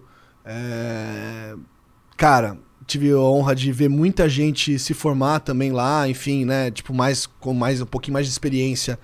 Né, eu participava do, que, do curso Abril de Jornalismo que eu também fiz, né? Que é tipo um programa de trainee que tinha na época. E, porra, de lá saiu muita gente boa, assim, de, de, de, de, de reportagem, assim. Que estão hoje em veículos grandes, veículos menores, ou saíram do jornalismo por outras razões, mas tem muita gente boa. É, e foi, assim, foi um fim de um ciclo doído. Pra mim foi bastante doído sair. Porque era onde eu me sentia confortável, cara. Imagina, era a minha segunda casa. Eu passava mais tempo na Abril do que na minha casa, propriamente dito. Mas aí, cara, eu vi que era meu tempo de procurar outras coisas tal. E aí eu passei, sei lá, seis meses. é, Na verdade, eu tive um mini sabático, assim, tipo, um mês. Que eu queria ficar jogando FIFA em casa, olhando pro teto. Era no meio da pandemia, cara. Então, porra, né? Não tinha muito o que fazer. Podia ter ido viajar, sei lá, mas não jogar dava. um fifinha É, também um tem o seu valor. Tem o seu valor. Não, mas hoje em dia eu larguei. Eu, Você não joga mais Eu FIFA? vendi meu PlayStation 5 essa semana, semana passada. Porra, eu ia te chamar pra jogar e você faz Não, isso. não, eu jogo, cara, mas assim, tipo, o Ultimate Team faz mal pra cabeça, né? Não, mas eu não. não é, eu não, então, não. é. Eu, eu inventei essa. Eu comecei essa coisa, então eu tô largando. Tô, eu sou, tô no AA do Ultimate Team. tô em recuperação. Você era triste de pegar o celular no meio, sei lá, jantar qualquer coisa pra comprar e vender jogador, assim, desesperado. Pack, gastar dinheiro. Fui desses, cara. Meus Mas me, amigos- mas me recuperei, tá? Meus amigos ainda são, por favor. Eles É, estão então, assistindo cara, agora, tem salvação pra merda, todo mundo. larga- Agora que não vai chamar mais FIFA, então melhor aproveita, aproveita agora. Ontem, na hora que eu tava te mandando mensagem, eu tava desesperado em casa. Tinha minha internet, pis- terça-feira piscou a luz, a gente tá falando em off, né? Choveu pra caramba, piscou Uhum. a luz lá em casa. Aí a internet parou de funcionar. E ontem, despretensiosamente, eu estava quase dormindo. O pessoal falou assim: vamos jogar um Pro Clubes? Eu falei, pô, tô dentro. você sabe que eu nunca joguei Pro Clubes? Muito É maneiríssimo. legal. né? Eu já vi só na- nas lives do Kazé. É legal porque, assim, é você jogando com seus amigos. É isso. É divertido. E é tudo- pra, é pra resenha. É lógico, você fica sacaneando, o cara joga mal. Não, mas o FIFA eu jogo, eu jogo, eu adoro fazer modo carreira. É montar o divertido, time. mas o Pro Clubes é mais divertido. O Pro Clubes E é sabe quem seus me amigos. ensinou a fazer modo carreira assim, de um jeito divertido? Kazé. Pegar um time lá da segunda divisão e contratar, sei lá, uns caras, meu, os nossos, os nossos bravos jogadores. Mas enfim, mas aí eu tava falando da transição digital. Então eu tava curtindo esse sabático, só que aí, porra, um amigo meu, o Fernando Solano, foi meu professor na Casper, virou e falou assim: te arrumei um emprego. Eu falei, porra, não tava nem procurando, cara. Pô, me deixa aqui. um mêsinho, pô. Não, não. Pô, é, já ouviu falar do Rally dos Sertões? Falei, já. Cara, então, eles estão precisando de alguém lá para ajudar na edição desse ano, que, porra, pandemia, né? Porra. E foi muito legal, cara, porque assim, eu acho que um dos objetivos, aí agora explicando um pouco da minha transição de carreira aí, do, ou do momento que eu tô. Eu falei para muita gente, assim, que eu tinha vontade de conhecer o mundo do esporte, como a gente tava falando, de uma outra perspectiva. Porque, porra, cara, eu cobri Copa, cobri Olimpíada, cobri Olimpíada de Inverno, cobri Super Bowl, cobri é, finais de NBA ou seja, tudo praticamente. Prática, só não Grand Slam. Ainda, ainda vou, vou, vou realizar esse sonho, assim, de, de ir pra um Grand Slam.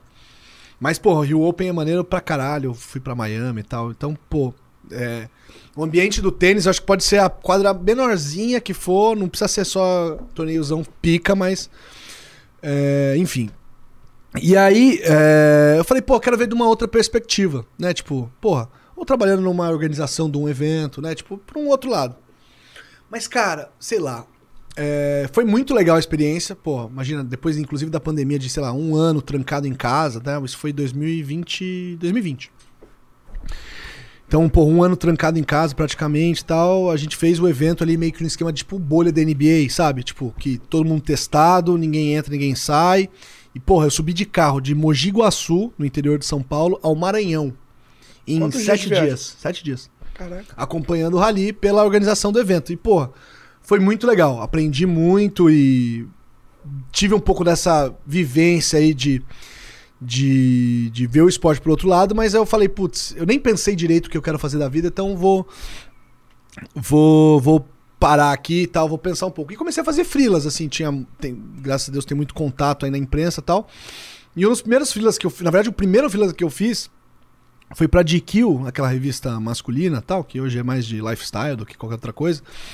E na época eu tava. Eu tinha ido fazer uma viagem de férias e eu tava ouvindo o Flow. Tipo, tava viciado no Flow. Ouvindo mesmo, tava ouvindo o, no só o áudio. E aí eu virei pro Bergamasco, que era o di- diretor de redação da época, falei, pô, você já ouviu? Falou, pô, o Flow tá bombando tal, não sei o que, beleza. Aí tal.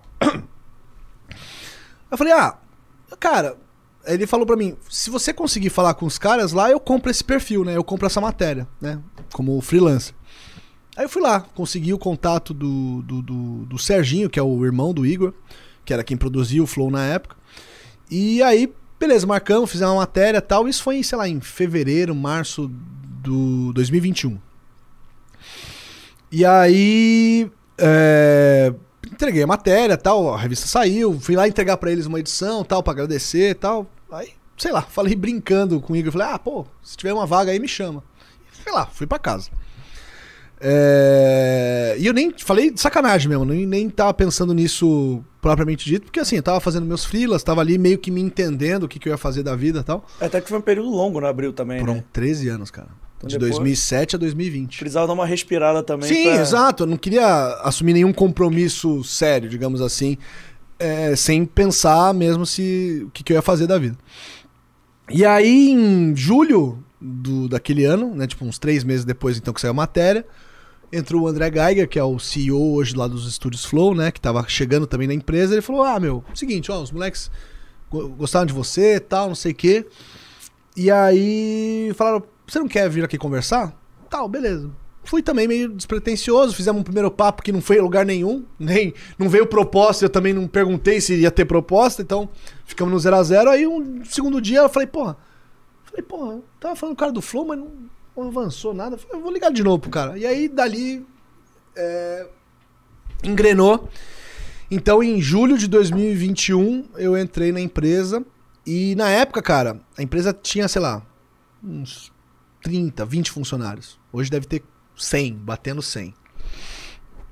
E foi que eu acompanhei de perto a explosão de, de relevância do Flow, cara.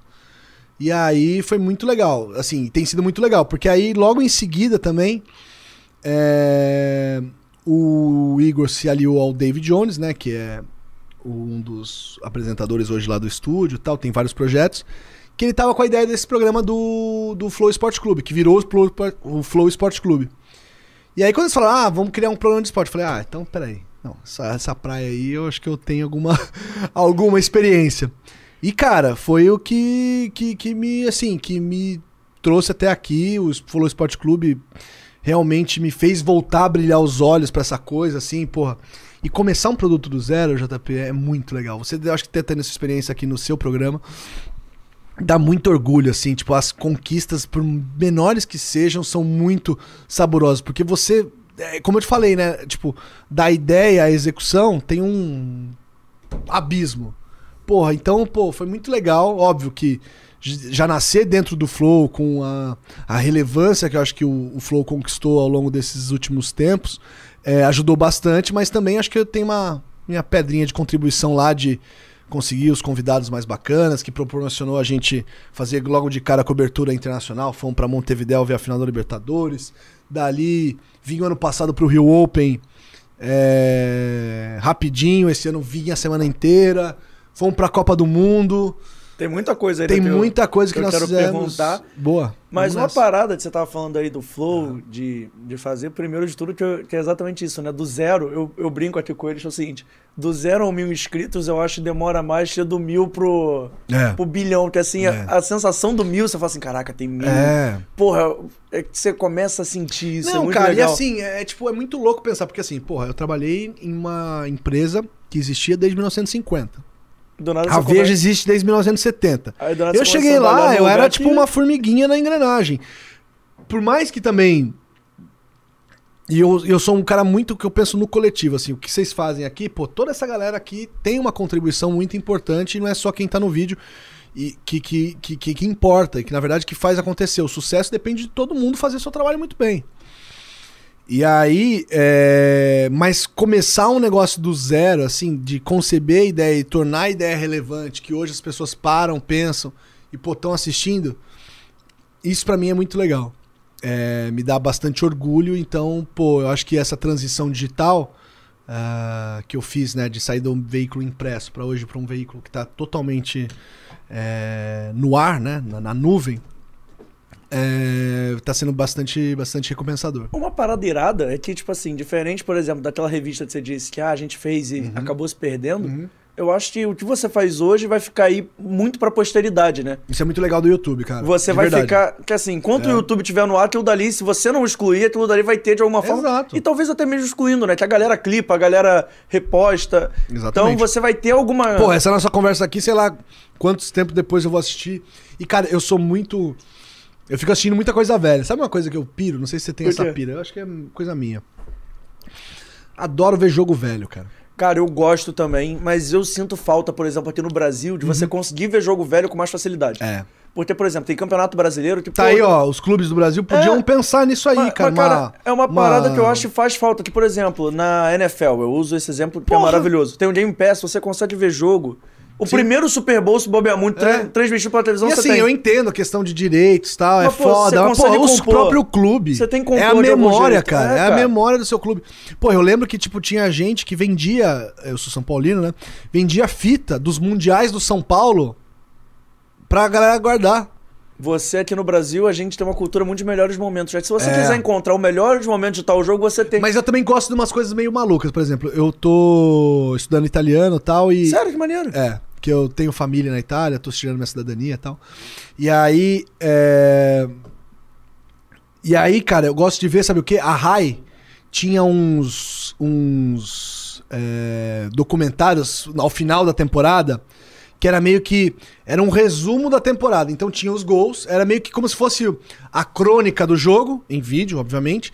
E depois as reportagens de, de, de, de vestiário. Pô, que E, legal. numa época que, meu, é, vestiário era vestiário mesmo. O cara tava tomando banho, peladão lá, e o cara lá com o microfone ali, pô, mas que não sei o que. Então eu gosto de ver essas coisas. Eu gosto de ver. Cara, eu, eu, eu tenho. um- Acho que o vídeo que eu acho que eu mais assisti no YouTube é o vídeo da abertura da Globo da temporada 84 da Fórmula 1. Que é uma loucura. Eu nunca vi isso. Ah, depois, depois procura lá. vou Temporada ver, não. 84 Globo. É Sim, que eu não, nunca me atentei é um clipezinho que na época devia ser muito irado, né? Tipo, super tecnológico e tal, que comparava um carro de Fórmula 1 a um, a um caça, de, de, de um caça. A ideia é um boa. foguete, né? Um, um jato. E aí depois a apresentação dos pilotos. E a primeira. E a temporada começava aqui em Jacarepaguá, né? No, no Autódromo do Rio, que não existe mais. E. Era a primeira temporada do Senna. O Senna era estreante. Caraca, que Né? irado. Tipo, ah, Ayrton Senna, ah, o Vanucci narrando. Ayrton Senna aqui, Toleman, estreante, blá, 27 anos, sabe um negócio assim? Porra, eu, e eu piro nessas babaquices, entendeu? Tipo, eu adoro, adoro ver coisa velha. Pô, irado isso, assim. Muito maneiro. louco. Mas eu queria que você explicasse pra galera, e antes, só dando uma informação que meu fact-checking, personificado É. no Vitor, nosso produtor, conferiu aqui pra gente. Hum. Não é que a Sharapova nunca ganhou da Serena, não, mas o confronto é muito equilibrado. É. Na foto aqui que o Vitor me manda, É. elas jogaram 22 vezes, a Serena venceu 20. É, Não é, tá vendo? não é nunca. Porra, mas. É, né? Mas acho que a, a, a Sharapova nunca fez um 6-0 na Serena. e eu vi isso Provavelmente ó. não. Mas eu queria que você explicasse até pra galera Fala aí, cara. o que. que- O, o Emerson Rocha tá aí também, meu. O nosso Seu outro parceiro. produtor, gente crer. boníssima, me manda aqui, foi 2x0 Chile aquele jogo. Foi Estou- 2x0 Chile, 2 a é, 0. exatamente. É, mas eu queria que você explicasse pra galera o que, que quando você entrou no Flow, o que você tava fazendo. Tipo assim, você entrou pra fazer o que exatamente? Porque você falou que o depois meu surgiu cargo o até hoje, assim, o meu. O meu, digamos, meu contrato tá lá como head de conteúdo. O que, que um head de conteúdo faz? Cara, na verdade eu fui lá pra ajudar, porque assim, acho que com toda essa minha experiência, digamos, em, em uma editora grande e tal, era de. Que, o que eles que- queriam, na verdade, eu acho que era expandir os negócios. Eles tinham o Flow, tinham lá um outro produto que era o Vênus. é, já tinham. Eles já- tinham uma. Acho que eram 10 produtos. 10 programas, né? Quando eu falo produto, são 10 programas, 10 canais. Tinha o Prosa Guiada, tinha outros produtos parceiros, tal, não sei o quê. E o Geiger me chamou para justamente para meio que organizar a produção de conteúdo para esses caras, né? De redes sociais, ou mesmo de tentar dar uma cara mais unificada. E, cara, numa empresa pequena, isso também é legal de você. Você mete a mão em massa e tudo. Porra, então eu revisei Media Kit, revisei é, postagem em rede social, montei estratégia de rede social, tal, não sei o quê. Mas hoje, eu tô 100% focado no produto Flow Sport Clube. Óbvio que assim, por exemplo, lembro que os caras queriam muito falar com o Marcos Uchoa pro Flow. Não só pela o Uchoa que teve no seu programa, Teve né? aqui. Uchoa gente finíssima. Eu não conheci o Uchoa, mas assim, é, o pessoal perguntou: "Ah, quem tem o contato?" Eu falei: "Ah, talvez eu consiga". E pedi para um amigo meu que me cedeu o contato, acho que foi até não sei se foi o Tino. Ou enfim, mas o Tino Marcos que, que, que me passou. Mas enfim, que ele tava saindo da Globo e tal. E o show, né? Fora a questão da cobertura esportiva, ele tem uma puta história de jornalismo de guerra, morou fora, foi correspondente da Globo há muito tempo e tal. E aí eu ainda ajudo, assim, tipo, então. Cara, hoje é, o, o que eu, eu cheguei fazendo era um pouco de tudo, né? Inclusive sugerindo convidados, fazendo essa ponte e tal. Quase como um produtor. Produtor, não, eu era, eu sou um dos produtores do Flow Sport Clube, né? Mas também ajudo nessas coberturas, né? Então, por exemplo, a mais recente, assim, que, que deu um trabalhão pensar do zero também, né? Porque o Flow Sport Clube nunca tinha ido a um evento como uma Copa do Mundo. E eu ia como é, per- como é que, foi ir pra Copa do Mundo, assim, cobrindo? Cara, é de irado, assim, tipo, Copa do Mundo é. é- evento esportivo pra mim é a Disneylândia. Pode ser Copa, pode ser Olimpíada, pode ser o Rio Open, assim, é, é onde eu me sinto mais feliz e, e realizado profissionalmente. E foi até uma Copa que aí eu acompanhei no Instagram, que a gente já tinha tido um contato aqui no estúdio, Sim. que você também escreveu pro Terra. E eu Sim. adorava aqueles textos, que pô, me sentia na Copa. É, então, que era um pouco. Que eu sinto um pouco falta disso, cara, de, escrever mais. Me falta tempo, assim. Tempo, na verdade, não, é falta disciplina mesmo, de parar um dia lá e sentar. Porque, cara, foi minha rotina, né, por 13 anos e mais, né, 15 anos, se eu vou pensar o tempo do, do IG antes, e mais o tempo de frila e tal, foi minha rotina foi escrever. E, tipo, né, fazia coisas em vídeo, fazia as edições digitais, mas meu tesão, meu, meu dia a dia mesmo era escrever reportagens escritas. E aí foi uma coincidência, cara, porque eu tava lá, e aí por alguma razão o Terra precisava de alguém também que estivesse lá, e uma colega que eu conheci numa cobertura, a Danúbia, que foi, com, foi comigo pra um Super Bowl, e ela falou: Meu, você tá no Catar? Eu falei: Tô. Aí ela virou e falou assim: Mas você tá trabalhando ou você tá lazer? Não, eu falei: Tô trabalhando. Ela: Ah, não, tá. É, mas você pode fazer freela? Eu falei: Cara, ainda não sei. Me explica o que você precisa. Ah, não, a gente tá precisando de alguém que mande matérias aí sobre o bastidor, sobre o clima da Copa e tal. Eu falei, vou precisar conversar com o pessoal do Flow, mas os meninos foram, o Dave e o Igor foram muito bacanas comigo, assim, de. É, falaram, não, vai lá, é bom pra gente também de aparecer e tal. Eu falei, beleza, então foi isso. Então, ah, eu, comecei, eu comecei a minha cobertura no Qatar só pelo Flow, mas acabei fazendo pra dois veículos. E foi muito legal voltar a escrever. E como é que foi lá a cobertura com os meninos, assim, com o Dave, com o Igor? Eu via que vocês estavam assim, pelo menos nos stories. O Dave não foi, né? Que É. o Dave, infelizmente, por conta. O Dave foi pai agora, felizmente parece coisa ruim. Não, coisa boa. Ele foi pai do André, o André acabou de nascer agora em dezembro, e só que a, é, ele ficou muito Sim. preocupado de deixar a Thaís, a esposa dele, sozinha, né? Mas você foi com o Igor lá e eu vi que Eu, vocês o estavam... Igor, Janzão e o Isso, eu Mules, confundi. é, eu que- confundi, perdão. Não, não, tranquilo.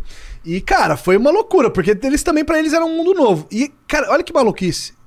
Eu já conheci o Qatar, porque eles me mandaram em abril, na época do sorteio da Copa, dos grupos, né? Já pensando nisso. Nisso, o Dave, na época lá, mais fodida de grana dos estúdios tal, o, o Dave falou: não, vou. Vou bancar tua viagem você ir lá, ficar uma semana e voltar com todas as respostas. Quanto custa um pão de queijo? Ah, quanto custa hospedagem, sabe? Então, escolher o lugar de onde a gente ia ficar, em termos de logística tal.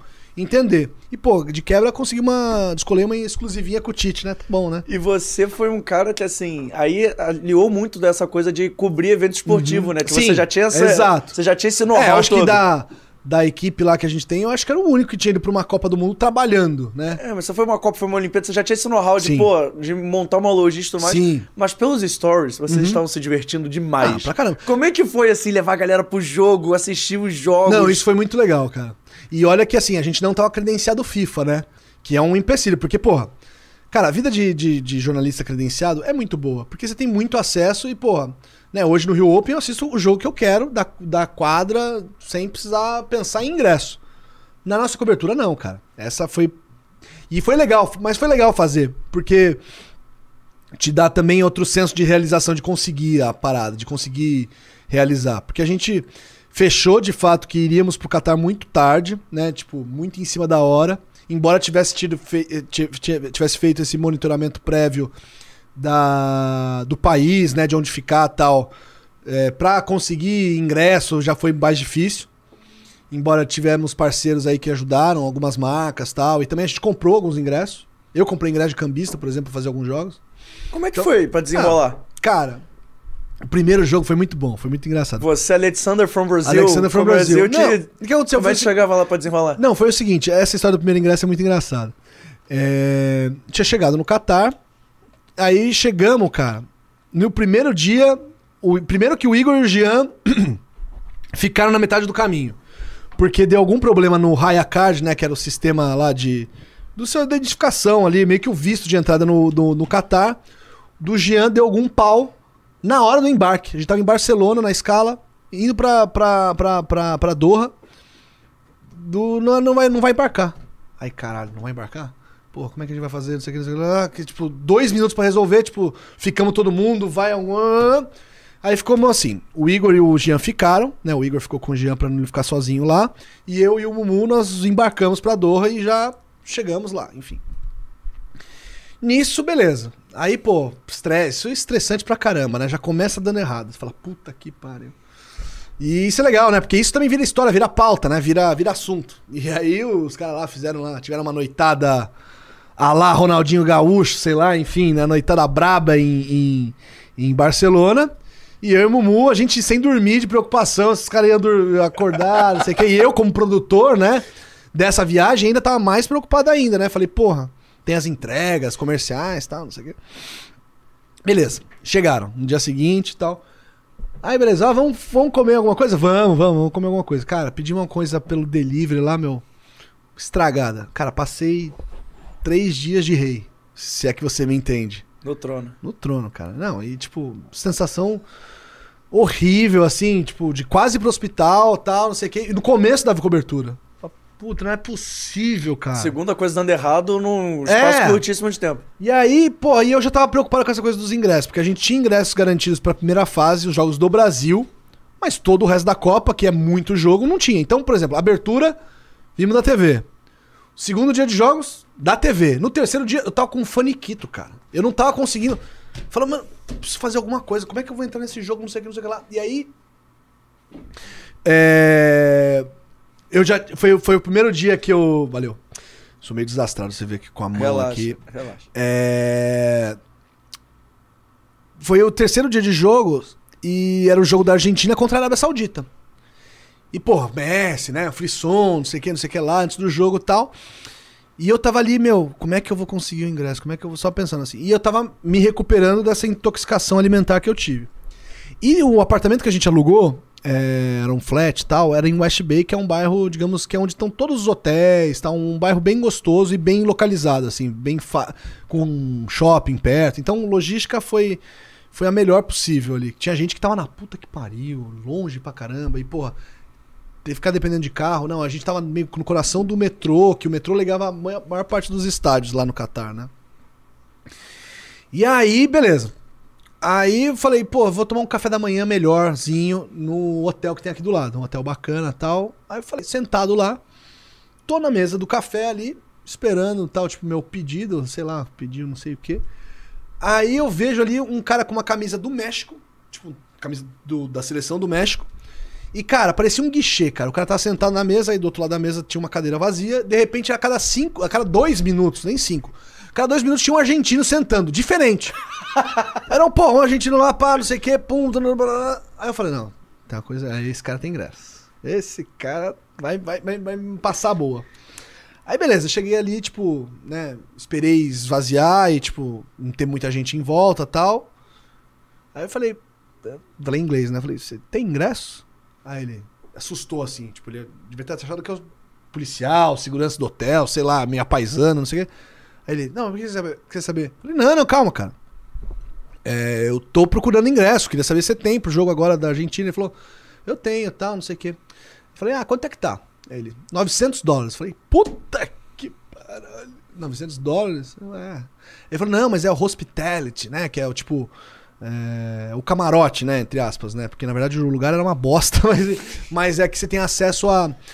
Porque tem essa, teve essa, toda essa confusão, né? Da bebida alcoólica, né? Ah, não pode beber. Não, seguinte. Você não pode beber dentro do estádio. Mas se você tem esse ingresso hospitality, você tem um lounge do lado de fora do estádio, que é uma tenda gigantesca. Meu, cerveja à vontade, vinho à vontade, comida à vontade, DJ. Foi uma festa, uma balada. Só que por esse precinho camarada, né?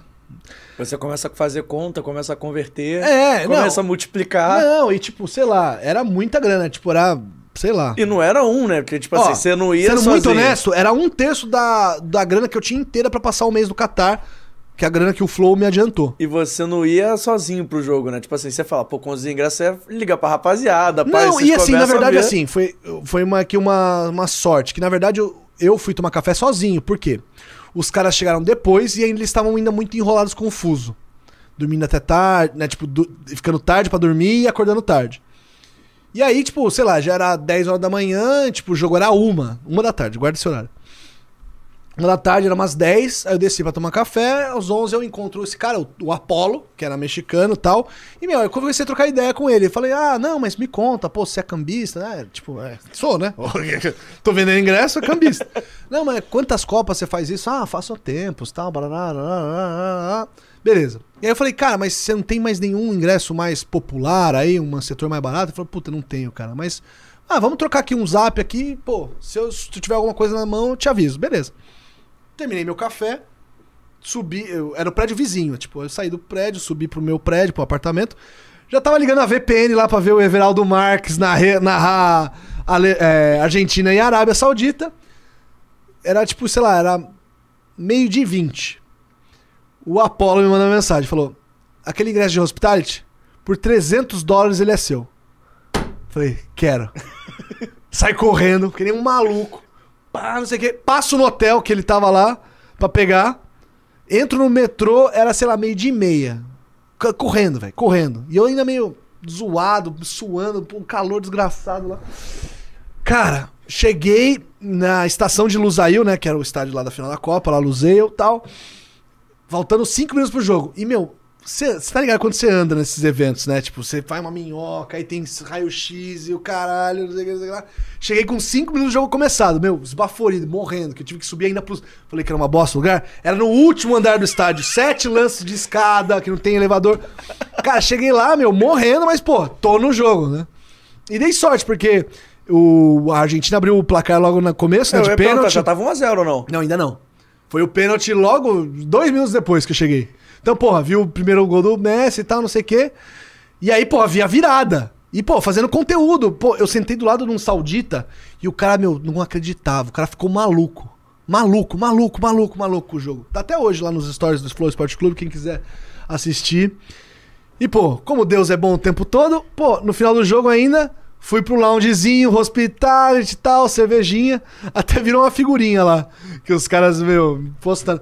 Então, assim, foi uma cobertura muito diferente que eu tava acostumado. Todos esses perrengues, então, pô, eu vi muito menos jogos do que eu gostaria. Talvez se eu tivesse credenciado o FIFA, eu teria como entrar em mais jogos, né? E... Mas no final das contas, eu acho que eu vi 15 jogos, cara. Pô, Jogo coisa pra caramba. Inclusive a final, que foi espetacular. Pô, legal. E assim, é uma cobertura que fica pra história exatamente por não ter credencial e tudo Sim, mais. total. Cara, e, foi uma parada diferente que você tá acostumado. Totalmente. Né? Acho que foi assim, eu brincava com o meu ex-chefe da Placar, o Fábio, que, como eu te falei, né? O, a- o Abril foi minha escola e o Fábio foi meu pai na profissão, assim. Eu tenho muita gratidão a ele. Embora ele seja corintiano. Mas, enfim, mas esse detalhe a gente, a gente releva. É, ele fala, pô, meu sonho, cara, é pra gente ir pra uma cobertura e não ter que escrever uma matéria. Eu acho que foi o, o mais próximo que eu fiz. Assim, trabalhei pra caralho. Mas, pô, de ver os jogos da arquibancada, de poder, né? Porque um jornalista tem que assumir uma postura mais sóbria, né? Tipo, pô, Copa da Rússia, você comemorar, mas era debaixo da mesa aqui, tipo, vamos, caralho, assim, sabe, tipo. Você comemorava, pô, você quer que ver, pô, você quer testemunhar. Pô, eu entrei nessa profissão pra ver os grandes eventos tal. Óbvio, quero ver um Brasil ser campeão do mundo, óbvio que eu quero. Mas você tem que ter uma sobriedade, né? Tipo, na cobertura. E no Flow, a coisa foi mais de boa, uma pegada mais de tipo. Eu gostei muito dessa coisa aí, eu acho que eu até no Rio Open tô tentando fazer isso também. É de ser o representante dessa galera que segue a gente, é, que quer tá, que não tem essa oportunidade de estar aqui presencialmente, mas pô, o que, que você quer saber? Puta, eu quero saber quanto é que custa esse sorvete aqui. Ah, vou lá ver, tal, tomo, se é bom, se é ruim. Comemos um shawarma de procedência duvidosa, sabe? tipo, pô, então é, é isso que é muito tesão, assim, hoje pra E- mim, assim, de tipo, de estar de, de tá com essa comunidade que a gente criou no Flow Sport Clube e poder mostrar pra essa galera que, que muita coisa legal no mundo esportivo. E aí. eu não sei como é que é pra você, mas assim, essa coisa de escrever a matéria, que Uhum. não sem parar, escrever. O conteúdo que você faz é um conteúdo muito mais vivo, entre aspas, né? Porque você tá ali gravando story, você tá filmando alguma coisa, Uhum. Cara, é um eu fiz, por react. exemplo, agora no, no, Rio Open, fiz uma caixinha de perguntas. É. Pô, a tua pauta você monta com a galera. Pô, o que, que a galera quer saber? Ah, quanto ganha de premiação? Fui lá, pá, não sei o quê. Sabe, tipo, então é muito legal essa. Tem uma troca parada. muito mais rápida, ao mesmo tempo você tá trabalhando, mas você Sim. tá ali se Sim, divertindo, né? sim. Porque você tá descobrindo umas paradas legais também. Uma curiosidade talvez você tivesse, a Claro. curiosidade da galera. Então, Claro. é diferente esse tipo de cobertura, né? Sim, total. Você tá trabalhando pra caramba, mas ao mesmo tempo você tá ali vivendo a parada. Sim, exato. Meio que o teu trabalho é viver a parada. Eu acho que é bem be- boa essa definição, assim. O teu trabalho é viver a Copa. Então aí, sei lá, eu tive uma semana aí de, de desse conflito, assim, de tipo, puta, mas né, não tô credenciado, eu tenho que ir pra coletiva, eu tenho que ir pro treino, o que, que eu vou fazer? Não, vamos fazer outras coisas. Vamos andar no deserto. Vamos andar de paraglider. Pô, um dia eu fui lá, vamos num beach club lá em Doha, lá mostrar um brunch foda, não sei o quê. Pô, mostrei isso. Ah, vamos pra balada com a Loki. Pô, cheguei na balada. Ah, essa história da balada da Loki Você é foi ótima. pra balada com a Loki? Fomos. Vamos pra balada com a Loki. E sabe quem estava. Ó, tem a ver com o mundo esportivo. Vou perguntar aqui pra galera Não, mas tá se não tiver a ver com o mundo esportivo, também a gente adora. A Não, gente é mas tem. fofoqueiro. Mas tem. Tô na balada lá no backstage, que o, pô, trabalhar com o Igor 3K tem suas vantagens, né? O cara é amigo do Alok, né? Aí falou, não, você vai vir com a gente aqui no bastidor, tal, no backstage. Falei, pô, maneiro, Aquela pulseirinha pô, diferente. Não, não é, é open bar, né? No Catar a bebida era cara, né? Enfim, beleza, tá tudo lindo. Eis que chega uma personalidade do futebol carioca. Te desafio a saber quem é. Vou te dando dicas. Ele é, Eu tenho um palpite. Mas pode dar, não, dá dica primeiro. Tá. Uma dica. é treinador. É treinador, então não, já queimou minha. É, então. Matou. Era o Joel? Papai Joel, irmão. O papai Joel foi pra balada com a Loki? Papai Noel no, no, no festival de música eletrônica aqui, ó, com o copinho aqui, ó. Só a cabecinha. Ca- É, cantando em inglês não, tava só na. Só aqui. Cara, o Joel Santana eu acho a última Joel pessoa que Santana. imaginaria no Catar numa balada com a Loki. Cara, e aí de repente a gente tava ali, tipo, eu tenho esse vídeo, depois eu te mostro no final do programa. Cara, tá a gente resenhando o Joel falando da Copa de 66 no bastidor do show da Loki, velho. Porra, é muito Foi a bizarro, resenha mais aleatória que você já teve, assim, de... Ah, foi. Que o te proporcionou? Ah, eu fui umas boas também. Fui pra casa do Ronaldo, cara. Irado. Porra. Isso eu não tive nem na veja. Nem, nem na veja deu pra ser mosquinha do Ronaldo. Porra. Ronaldo. Cara, uma dúvida que eu fiquei aqui. A gente tá Fala. falando de Flow Esporte Clube pra caramba, eu quero voltar. Fala. Mas você participou de alguma forma das entrevistas com os presidenciáveis do Brasil? Cara- que deve ser uma parada muito diferente. Não, não, porque assim, é, isso aconteceu setembro, outubro, né? Sim. E foi muito perto do projeto da Copa. Aham. E aí o Borga, que era o produtor do Flow, é o produtor do Flow até hoje, ele que centralizou isso, porque, porra, meu, tinha que desenrolar muita coisa do- da, da, da cobertura.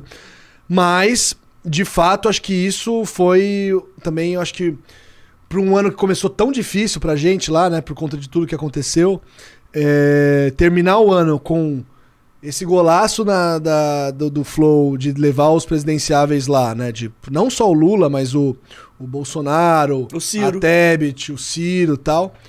É, isso foi importante, acho que para a empresa, para o moral da empresa e para a reputação da empresa, né, como um todo.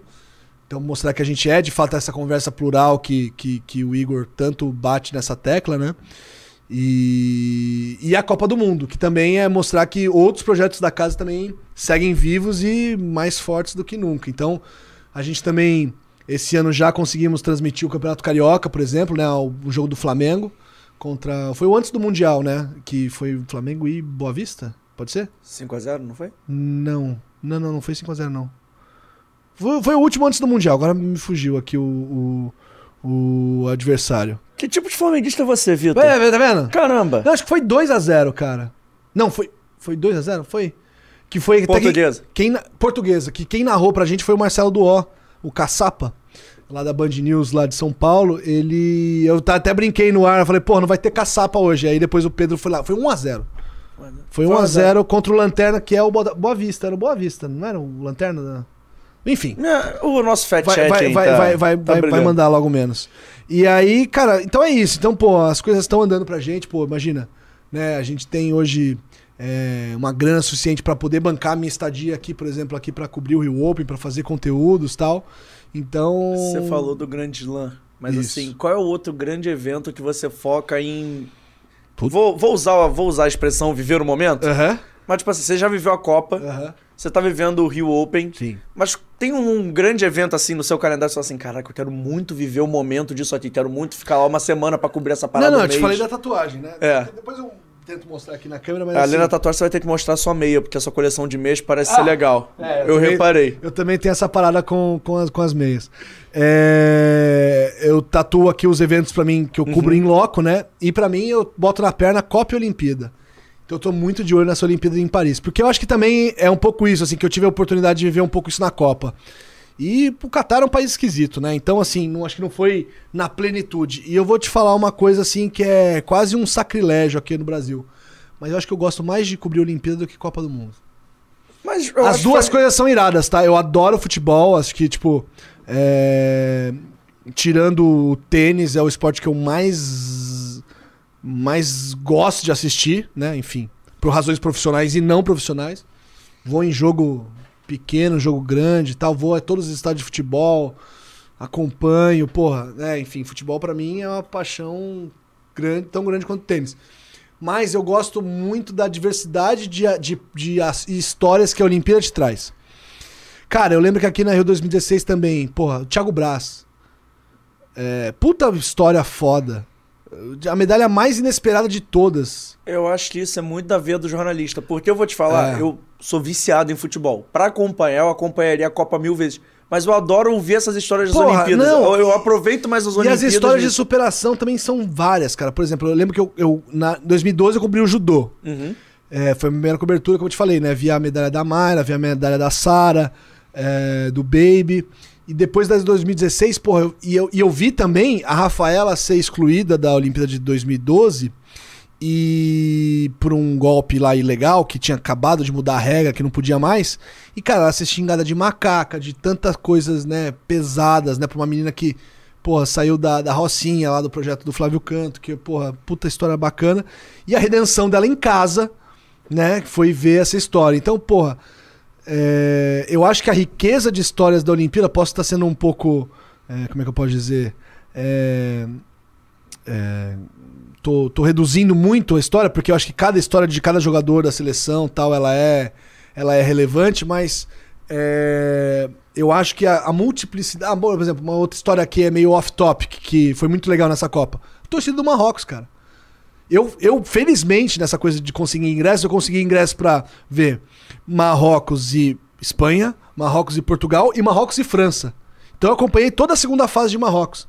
E, cara, realmente os caras deram um show na torcida de cantar o tempo inteiro, de vaiar o adversário, um negócio meio ensurdecedor ali, meio que, meu. Com certeza entrava na cabeça desses caras, dos, dos europeus, que eles não estavam acostumados. E de fato foi a, a torcida mais acho que mais popular, digamos assim. Porque, cara, eu conheci marroquino que gastou o dinheiro que não tinha pra ir pro Catar pra tentar entrar num jogo.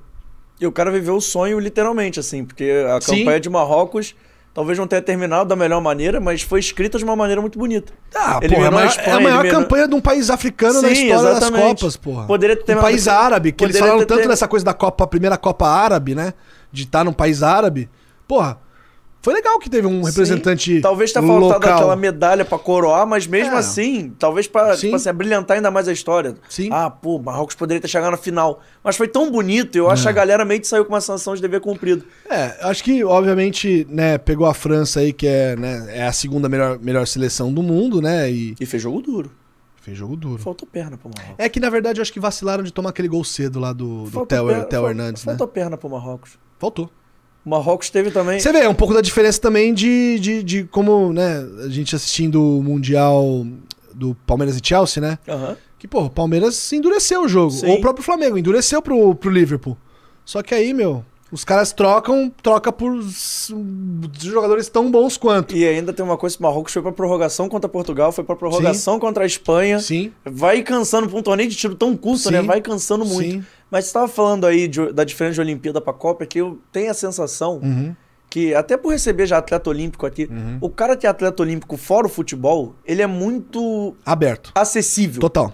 Total. Ele vem É, aqui, ele isso- te conta a Isso história. tem razão. Ele vai. Não, o Joãozinho, né? É, Joãozinho até vai no. Vou dar um spoiler aqui. O Joãozinho deve ir em breve lá no Esporte Clube. Ah, justamente pra contar dessa vivência que ele tá tendo com o canal Olímpico, né? Porque, Sim. porra, cara, é, é isso. É muito mais acessível. Um pessoal que te olha no olho. É um cara que, pô, vai contar a história e você começa a comprar É. a história do cara, que, pô, ele. Porque, infelizmente, JP, eu acho que você, até mesmo pela sua, sua vivência, tem uma vivência mais intensa com o futebol do que eu tive na minha profissão, né? Tipo, porque eu nunca fui setorista. Eu trabalhei na placar, mas assim, eu não ia pra todo dia pra treino, cobrir toda a coletiva, não. Só em algumas pautas especiais. Mas, é, você tá ligado que o jogador de futebol, hoje ele é. Eu não sei se hoje ainda é, mas ele, na minha época, quando eu comecei, assim, começo dos anos 2000, ele era ensinado a ver a imprensa como inimiga. Ó, o jornalista aí, mas ele quer te fuder. Sim. Era isso que falavam. Então, pô, você vencer esse ranço de um cara também que tem, digamos, uma. Uma. Até mesmo uma, uma vivência muito difícil, né? De tipo uma concorrência muito grande, né? Porra. Clube de futebol é cruel, cara. Peneira, sabe? A gente sabe quanto moleque talentoso só não conseguiu porque ou perdeu o busão, ou porque não tinha grana. Pô, você vê, história do Hendrick. Pô, o Hendrick só não ficou no São Paulo porque o São Paulo não quis pagar um salário pro pai dele, cara, porque ele pediu um emprego. Né? Ele falou, pô, vou ser faxineiro, vou trabalhar em qualquer área aqui do clube, mas eu não tenho como viver em São Paulo com a bolsa de 600 reais que vocês querem dar pro meu filho. E aí o Palmeiras foi lá e deu. Então, pô, tem muita história bonita, tem muita, é, muita coisa a ser contada, mas é, é isso que eu te falei, do acesso. Que eu acho que o esporte olímpico, até pela sua própria, digamos, sua vida é meio independente de, de grana, né? Tipo, precisa da exposição, então os caras são mais acessíveis. É quase um lado B do esporte, né? Que o futebol tá tão dentro do holofote, É. assim, que quando você Sim. consegue dar um holofote pros caras, os caras. Sim. Não, nem um Não, sentimento de tem gratidão. ainda, e ainda tem um, um- um movimento que eu também, através da Dani, a gente tava falando da Dani Lima, né? Que eu conheci e talvez tenha que conhecer mais, que é tão encantador quanto, que é o movimento paralímpico, cara. Que é irado também. Que é né? muito legal. E tem um puta de uma organização. Não, o Centro Paralímpico que existe lá em São Paulo, perto da Imigrantes, lá da rodovia dos Imigrantes, cara, é mais bonito que o Maria Lenk. De instalações, de qualidade. Então nós temos uma puta de uma infraestrutura. Hoje, com. Inclusive, o presidente do Comitê Paralímpico Internacional é brasileiro. É o que, graças ao trabalho que o Andrew Parsons fez aqui no CPB, que ele se credenciou para ser presidente do, do, do IPC, é- né? e do, é, do assim, Comitê Paralímpico O Brasil é uma potência olímpica? É, de certa Não, mas forma. Paralímpico é mas muito o mais. Paralímpico, o Brasil é, É. pita Estados Unidos e China, É cara. isso. O Brasil é um trator no Paralímpico. É isso. A gente vê nas Paralimpíadas a toda hora. É. Dia de medalhas do Brasil. 10 medalhas, 15 É. medalhas, 20 medalhas. O Mas é eu volto um pouco daquilo que a gente tava falando antes, né, velho? De tipo. De. Porra, é triste também como a gente só valoriza a medalha, né? Sim. E no esporte olímpico, eu tive um, digamos, outro mentor aí, que foi o Marcos Vinícius Freire, o Marcão. Que foi diretor executivo do COB muitos anos e a gente que, que ganhou uma empatia muito rápida lá em Londres. Graças a uma entrevista que eu fiz, ele, meu, o Christian Dalves, né, que é da, do COB até hoje, ele virou pra mim e falou assim, ó, você deu sorte. Falei, depois da entrevista, falou, Marcão gostou de você. Então, eu, se fosse você, aproveitava. E até hoje, assim, tipo, a gente troca mensagem. Falei pro Marcão que queria pagar um almoço pra ele aqui no Rio, mas ele tá com a esposa dele na Itália, então tá vivendo a vida boa, merecida. E, e aí o Marcão me ensinou muito isso, cara, de ver o processo, de ver o trabalho. Então, assim, porra, o cara não pegou medalha, mas, porra, fez um personal best, bateu um recorde sul-americano, pegou uma final olímpica, é muito grande. É muito foda. Outro cara que eu lembrei que, tipo, a gente não valoriza tanto, mas, porra, é tão foda. O Henrique Avancini, campeão mundial de mountain bike, não fez uma Olimpíada boa, você vai esquecer dele? Imagina se tivesse largado da Ana Marcela.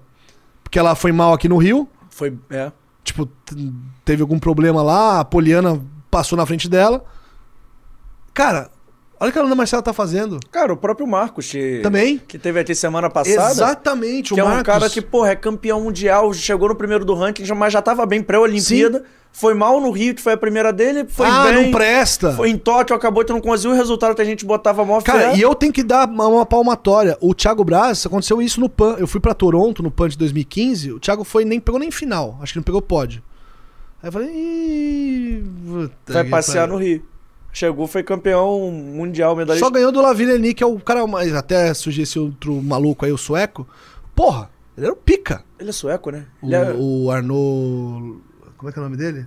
é alguma coisa Mundis. Isso, é Duplantis, né? Duplantis. Duplantis. É, Armando Duplantis. Eu acho que ele é, É. sueco. Ele é, ele é absurdo. Eu tenho na dúvida se ele é Então, sueco ele bateu o recorde do Sergei Bubka que, meu, ninguém batia nem Ele, fudendo. Ninguém... ele é absurdo. É ele- tipo o Bolt, é o Bolt, é aquelas ele é, coisas que aparecem. ele é o extra classe do extra classe. Ele é, É aquele cara que aparece. É, Sué... ele completa pela Suécia. Complete pela Suécia. Ele é absurdo. Mas você tava, a gente tá falando de Olimpíada, atleta olímpico e tudo mais. E eu acho muito maneiro isso da gente conseguir dar. Vocês lá no, no Flow Esporte Clube fazem muito também. Tipo assim. Pô, a gente levou o Pio, cara. Pô, É. o Pio é resenha, viu? Porra, o Pio é fenômeno. O Pio é foda. Mas e é da assim, minha. É vizinho lá, São Joaquim da Barra, que é na Grande Ribeirão. Pô, é nóis. Quer ver outro cara que a gente também acho que não valoriza tanto? O Isaquias, que é da canoagem. Apesar Hum. Sim. dele com as medalhas, tipo assim, todo mundo espera, pô, esse Ah, o Isaquias também ficou puto comigo. Essa história é boa. Você deixou o Isaquias chateado? Deixei, cara. Por quê? O que que você fez pro Isaquias? Cara, Isaquias, é, a gente, a gente fez o seguinte: nesse trabalho que eu falei que eu tava fazendo com o Marcão, é, eu pedi pra ele me ajudar a monitorar isso em 2015. 10 nomes que seriam é, super relevantes na Olimpíada do Rio, né?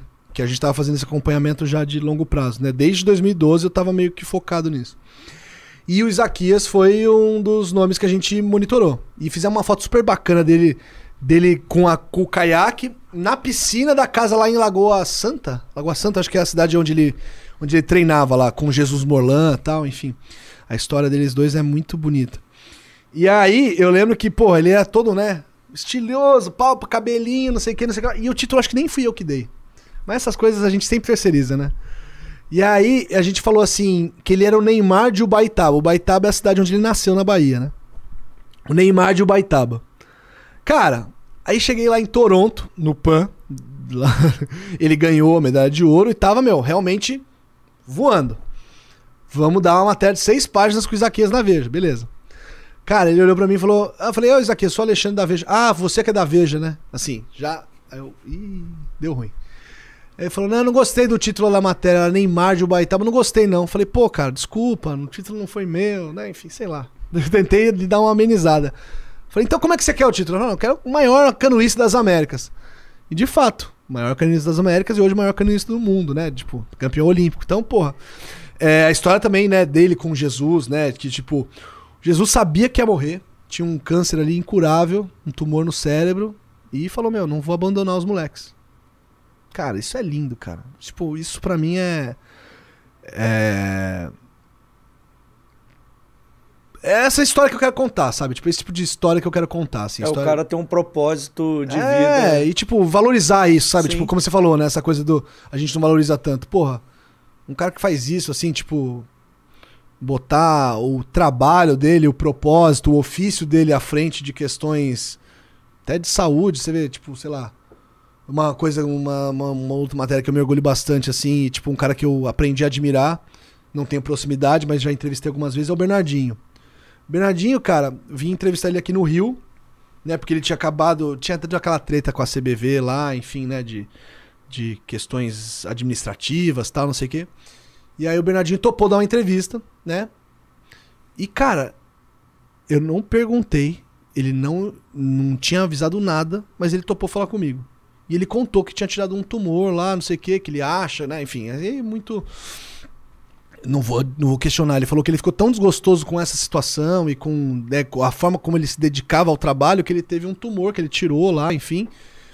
E. Cara, o cara ter a confiança de falar isso pra você, então é uma puta responsabilidade também. E se você é, usar isso, essa informação que ele te deu de uma forma espontânea, né?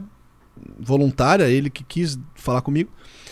É... Mas, porra, me engrandece, assim, tipo, de, de ver e de, de, de falar que o cara também, né, é de carne e osso, sabe? Tipo, tem as suas fragilidades, né? O Bernardinho, que a gente acha que é aquele leão na quadra, na quadra ele é, mas fora ele tem as questões particulares dele, né? Por exemplo, abandonou o projeto da, da seleção da França porque, né, a filha dele tava precisando de uma assistência aqui na casa dele e tal. Enfim, porra, então acho que é, é legal, assim, é legal ter essa proximidade, como a gente tava falando, né, com os o pessoal dos esportes olímpicos, que te, te dão mais essa abertura, né? E eu quero continuar contando essas histórias aí. Cara, eu devo ter te liberar pra ir pro Rio Open, que eu imagino que você esteja Tranquilo, com, não. com o O horário. pessoal lá espera, não, sacanagem. Não, não, mas. O jogo não vai rolar não, enquanto você não, não chegar. relaxa. Mas eu tenho, acho que. Primeiro de tudo, vamos marcar um dia que você estiver aí pelo Rio de novo pra você Porra, voltar aqui demorou. pra gente E quando você estiver em São. Paulo, cara, pra Pô, conhecer meu lá o- os nossos estúdios Pô, meu e te sonho. mostrar um sorvetinho que tem do lado da minha casa que é ótimo. Eu vejo no seu Instagram, você posta de vez em quando. É, né? umas comidinhas, é. Porra, adoro. É. É, não, mas falando sério. Fala, velho. Por favor, quero ir lá. Porra, com certeza. Por Tá convidadíssimo. Todo mundo aqui do estúdio aqui também, quando estiver em São Paulo, só dá um alô. Vou pensar se eu vou te levar, tá? Não prometo, não. Isso. Boa, velho. Mas, cara, Fala aí. a última pergunta de hoje. Uhum. Onde é que você quer chegar com o Esporte Clube? Vocês estão rindo. Não entendi que vocês estão rindo. Que não é a última? É a última que não é a última? não, não, mas dá certo ele. É isso, é coisa de O jornalista. jornalista, é, eles tá ficam rindo, certo. é lógico. Não, cara, ó. Cara, é, é engraçado, assim. O Esporte Clube é um produto de muitas mãos, né? Aham. Então, acho que eu acho que o, produ o foco hoje é a gente ser cada vez mais relevante. Fazer conversas hoje, como a gente fez hoje com o PVC. Quem não viu, tá convidadíssimo a ver o episódio 158, se eu vi certo.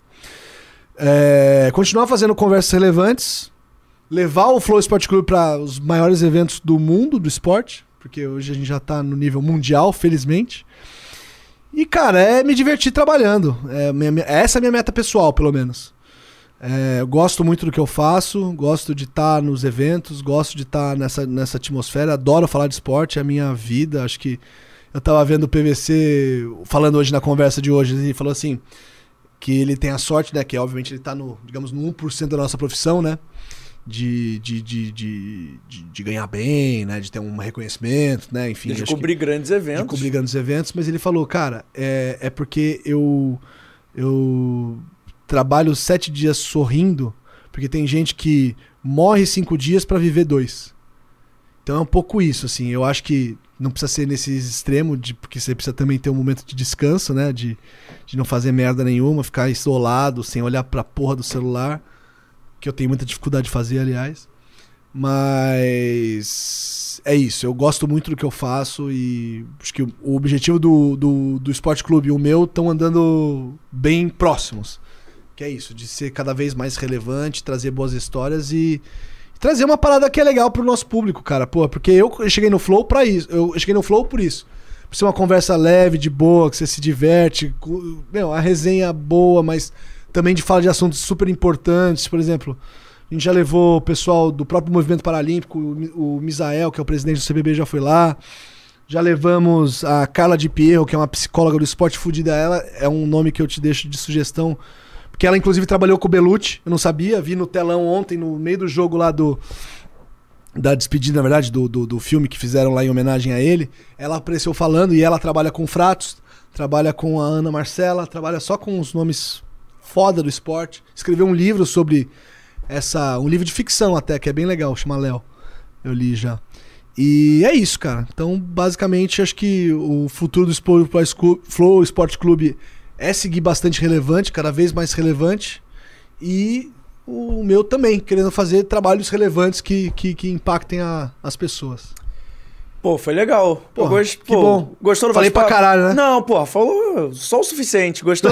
Pô, pra caramba, cara. Eu, pra falar Pô. de esporte é, é minha paixão. Pode Então me tá bom. convidar várias vezes. ah, porra, quando você um tiver... sorvetinho ainda? Ah, pô, aí você, da próxima vez que você vier, você Hum. já, já avisa com uma semana de antecedência, eu já falo, eu já mando o pô. cardápio, você já É. Não, escolhe não, o que você não. quer comer. É, não, tem dúvida. É iogurte ou baunilha com amarena. Bom, melhor sorvete do Porra, mundo. vou, vou anotar essa sugestão aí, ó. Melhor Vitor. sorvete do mundo.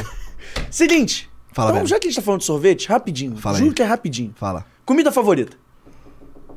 Sorvete não vale, né? Não, sorvete, sorvete é comida, né? Sorvete é sobremesa. Churrasco. carne, Churrasco? né? Um churrasquinho vai bem. Filme favorito?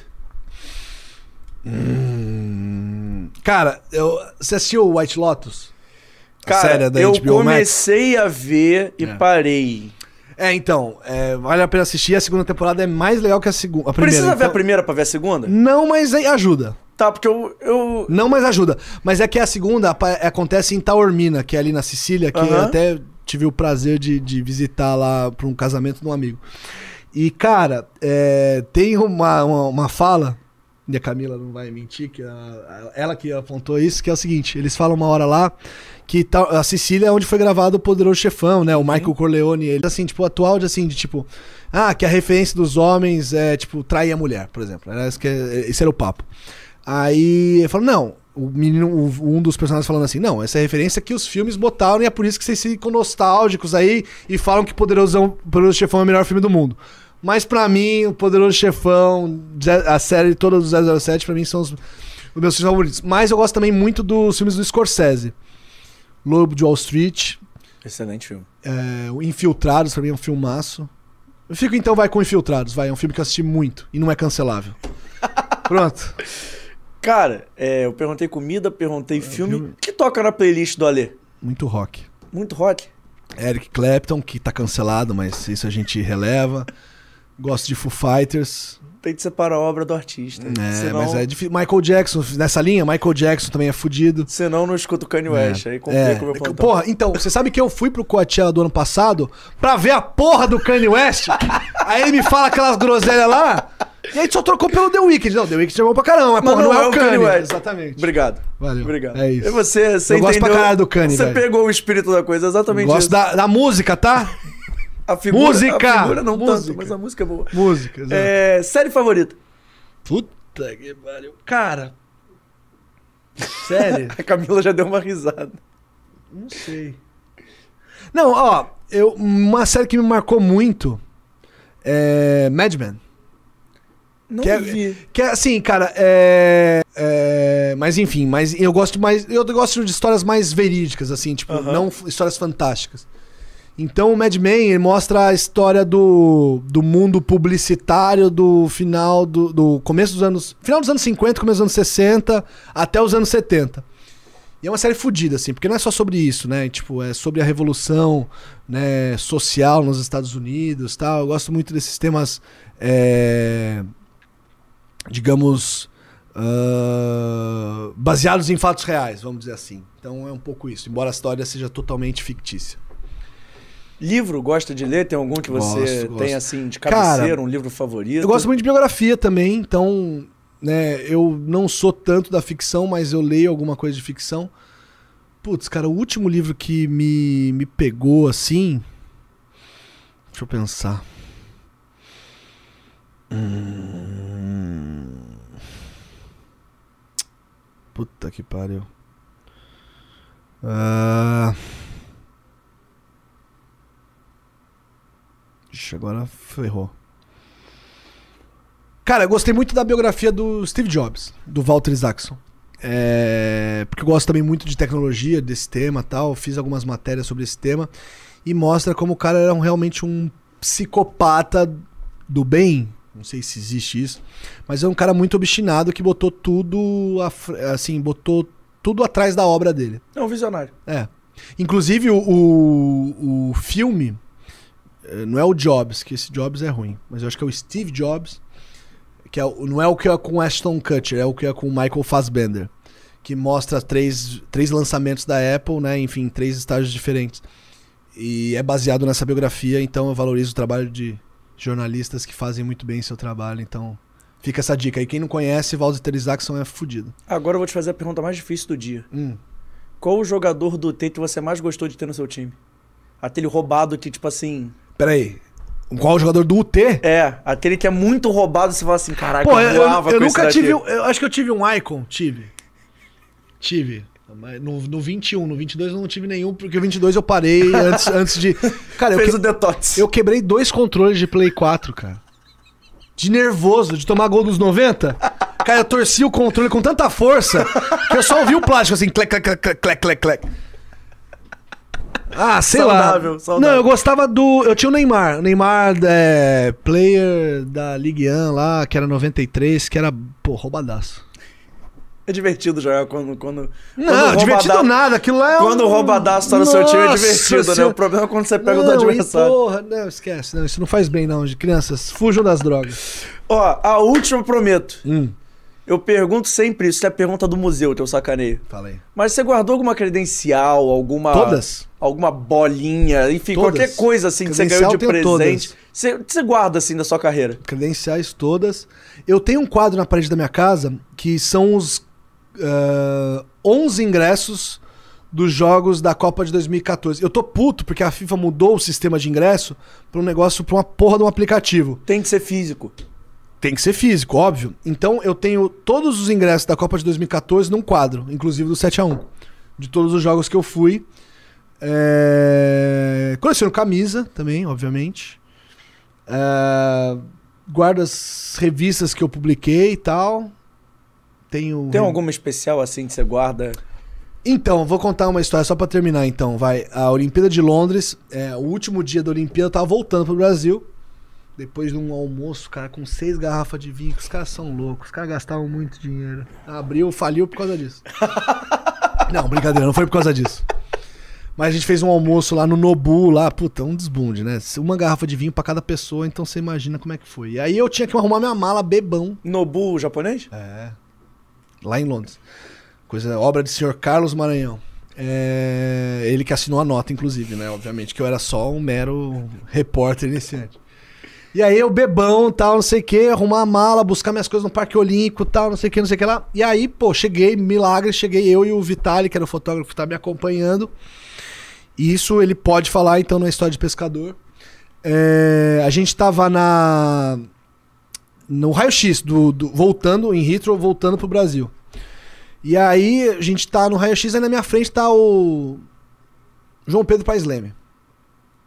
E aí, o. Tamo ali, ó, tirando as coisas, tira o laptop da mala, aquelas coisas tal, de raio-x, não sei o quê.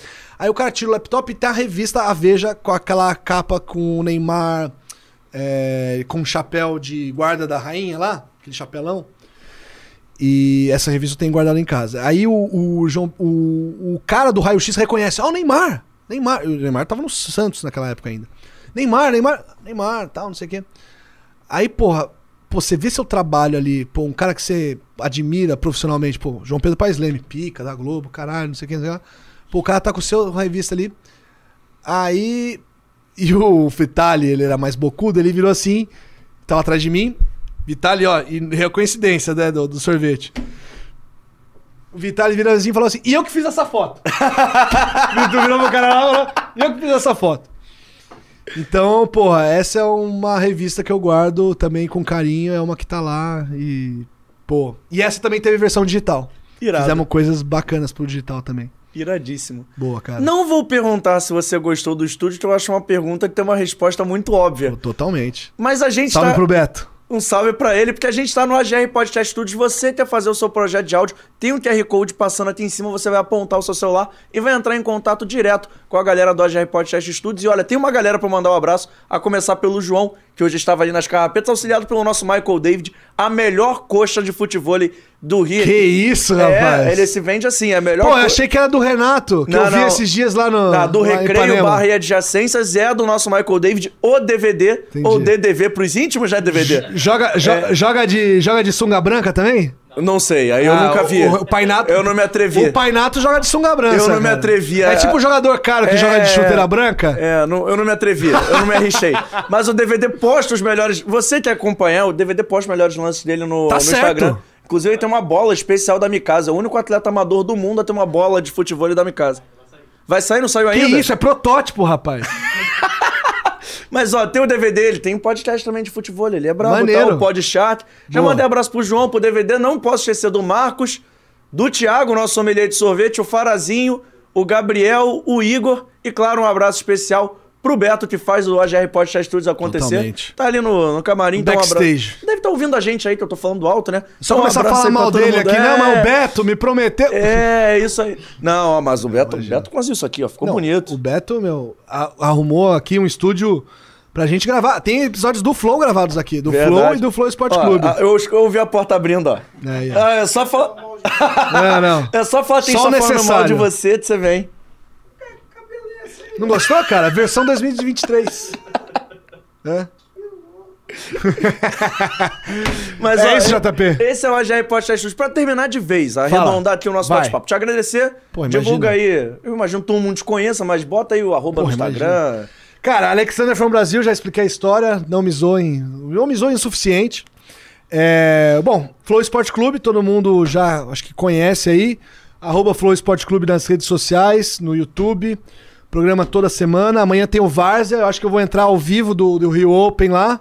E siga a gente lá aí nas redes sociais que tem muita coisa boa esse ano aí pra acontecer. Irmão, mais uma vez, obrigado pelo bate-papo. Volte mais convite, vezes, por irmão. favor. Porra. E pra terminar, não deixar de se inscrever no canal, ativar o sininho da notificação, Importante. deixar o seu like, seu comentário. Compartilha com os amigos, o bate-papo foi muito maneiro. E pra você que não consegue ver no YouTube, que fala que consome muito pacote de dados, a gente tá no Spotify, na Amazon Music e no Google Podcast. Não é pro podcast, em breve, se tudo der certo. Canal de cortes tem? Tem, com um nome Ah. muito criativo. Canal de cortes. Cortes fora do jogo oficial. Ah, nome criativíssimo. maravilha. Nossas redes sociais é arroba fora do jogo cast no Twitter, no Instagram e lá no TikTok, onde pelo visto nós somos relevantes. E pro Vitor Vita comemorar, batemos 800 mil likes, né, Vitor? Boa, garoto.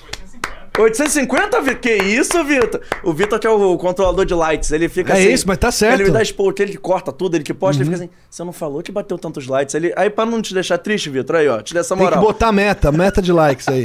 Então é isso. Pra terminar, obrigado a todo mundo e aviso especial. A gente tem um encontro marcado em novo horário. A partir de segunda-feira, nosso programa é uma e meia da tarde e eu te espero aí com mais um convidado muito especial. Quem é? Vai ter que ter nas nossas redes sociais pra conferir. Um bom resto de carnaval a todos pra quem emendou, pra quem vai trabalhar um bom trabalho. Boa, Tamo nice. junto. Tchau, tchau.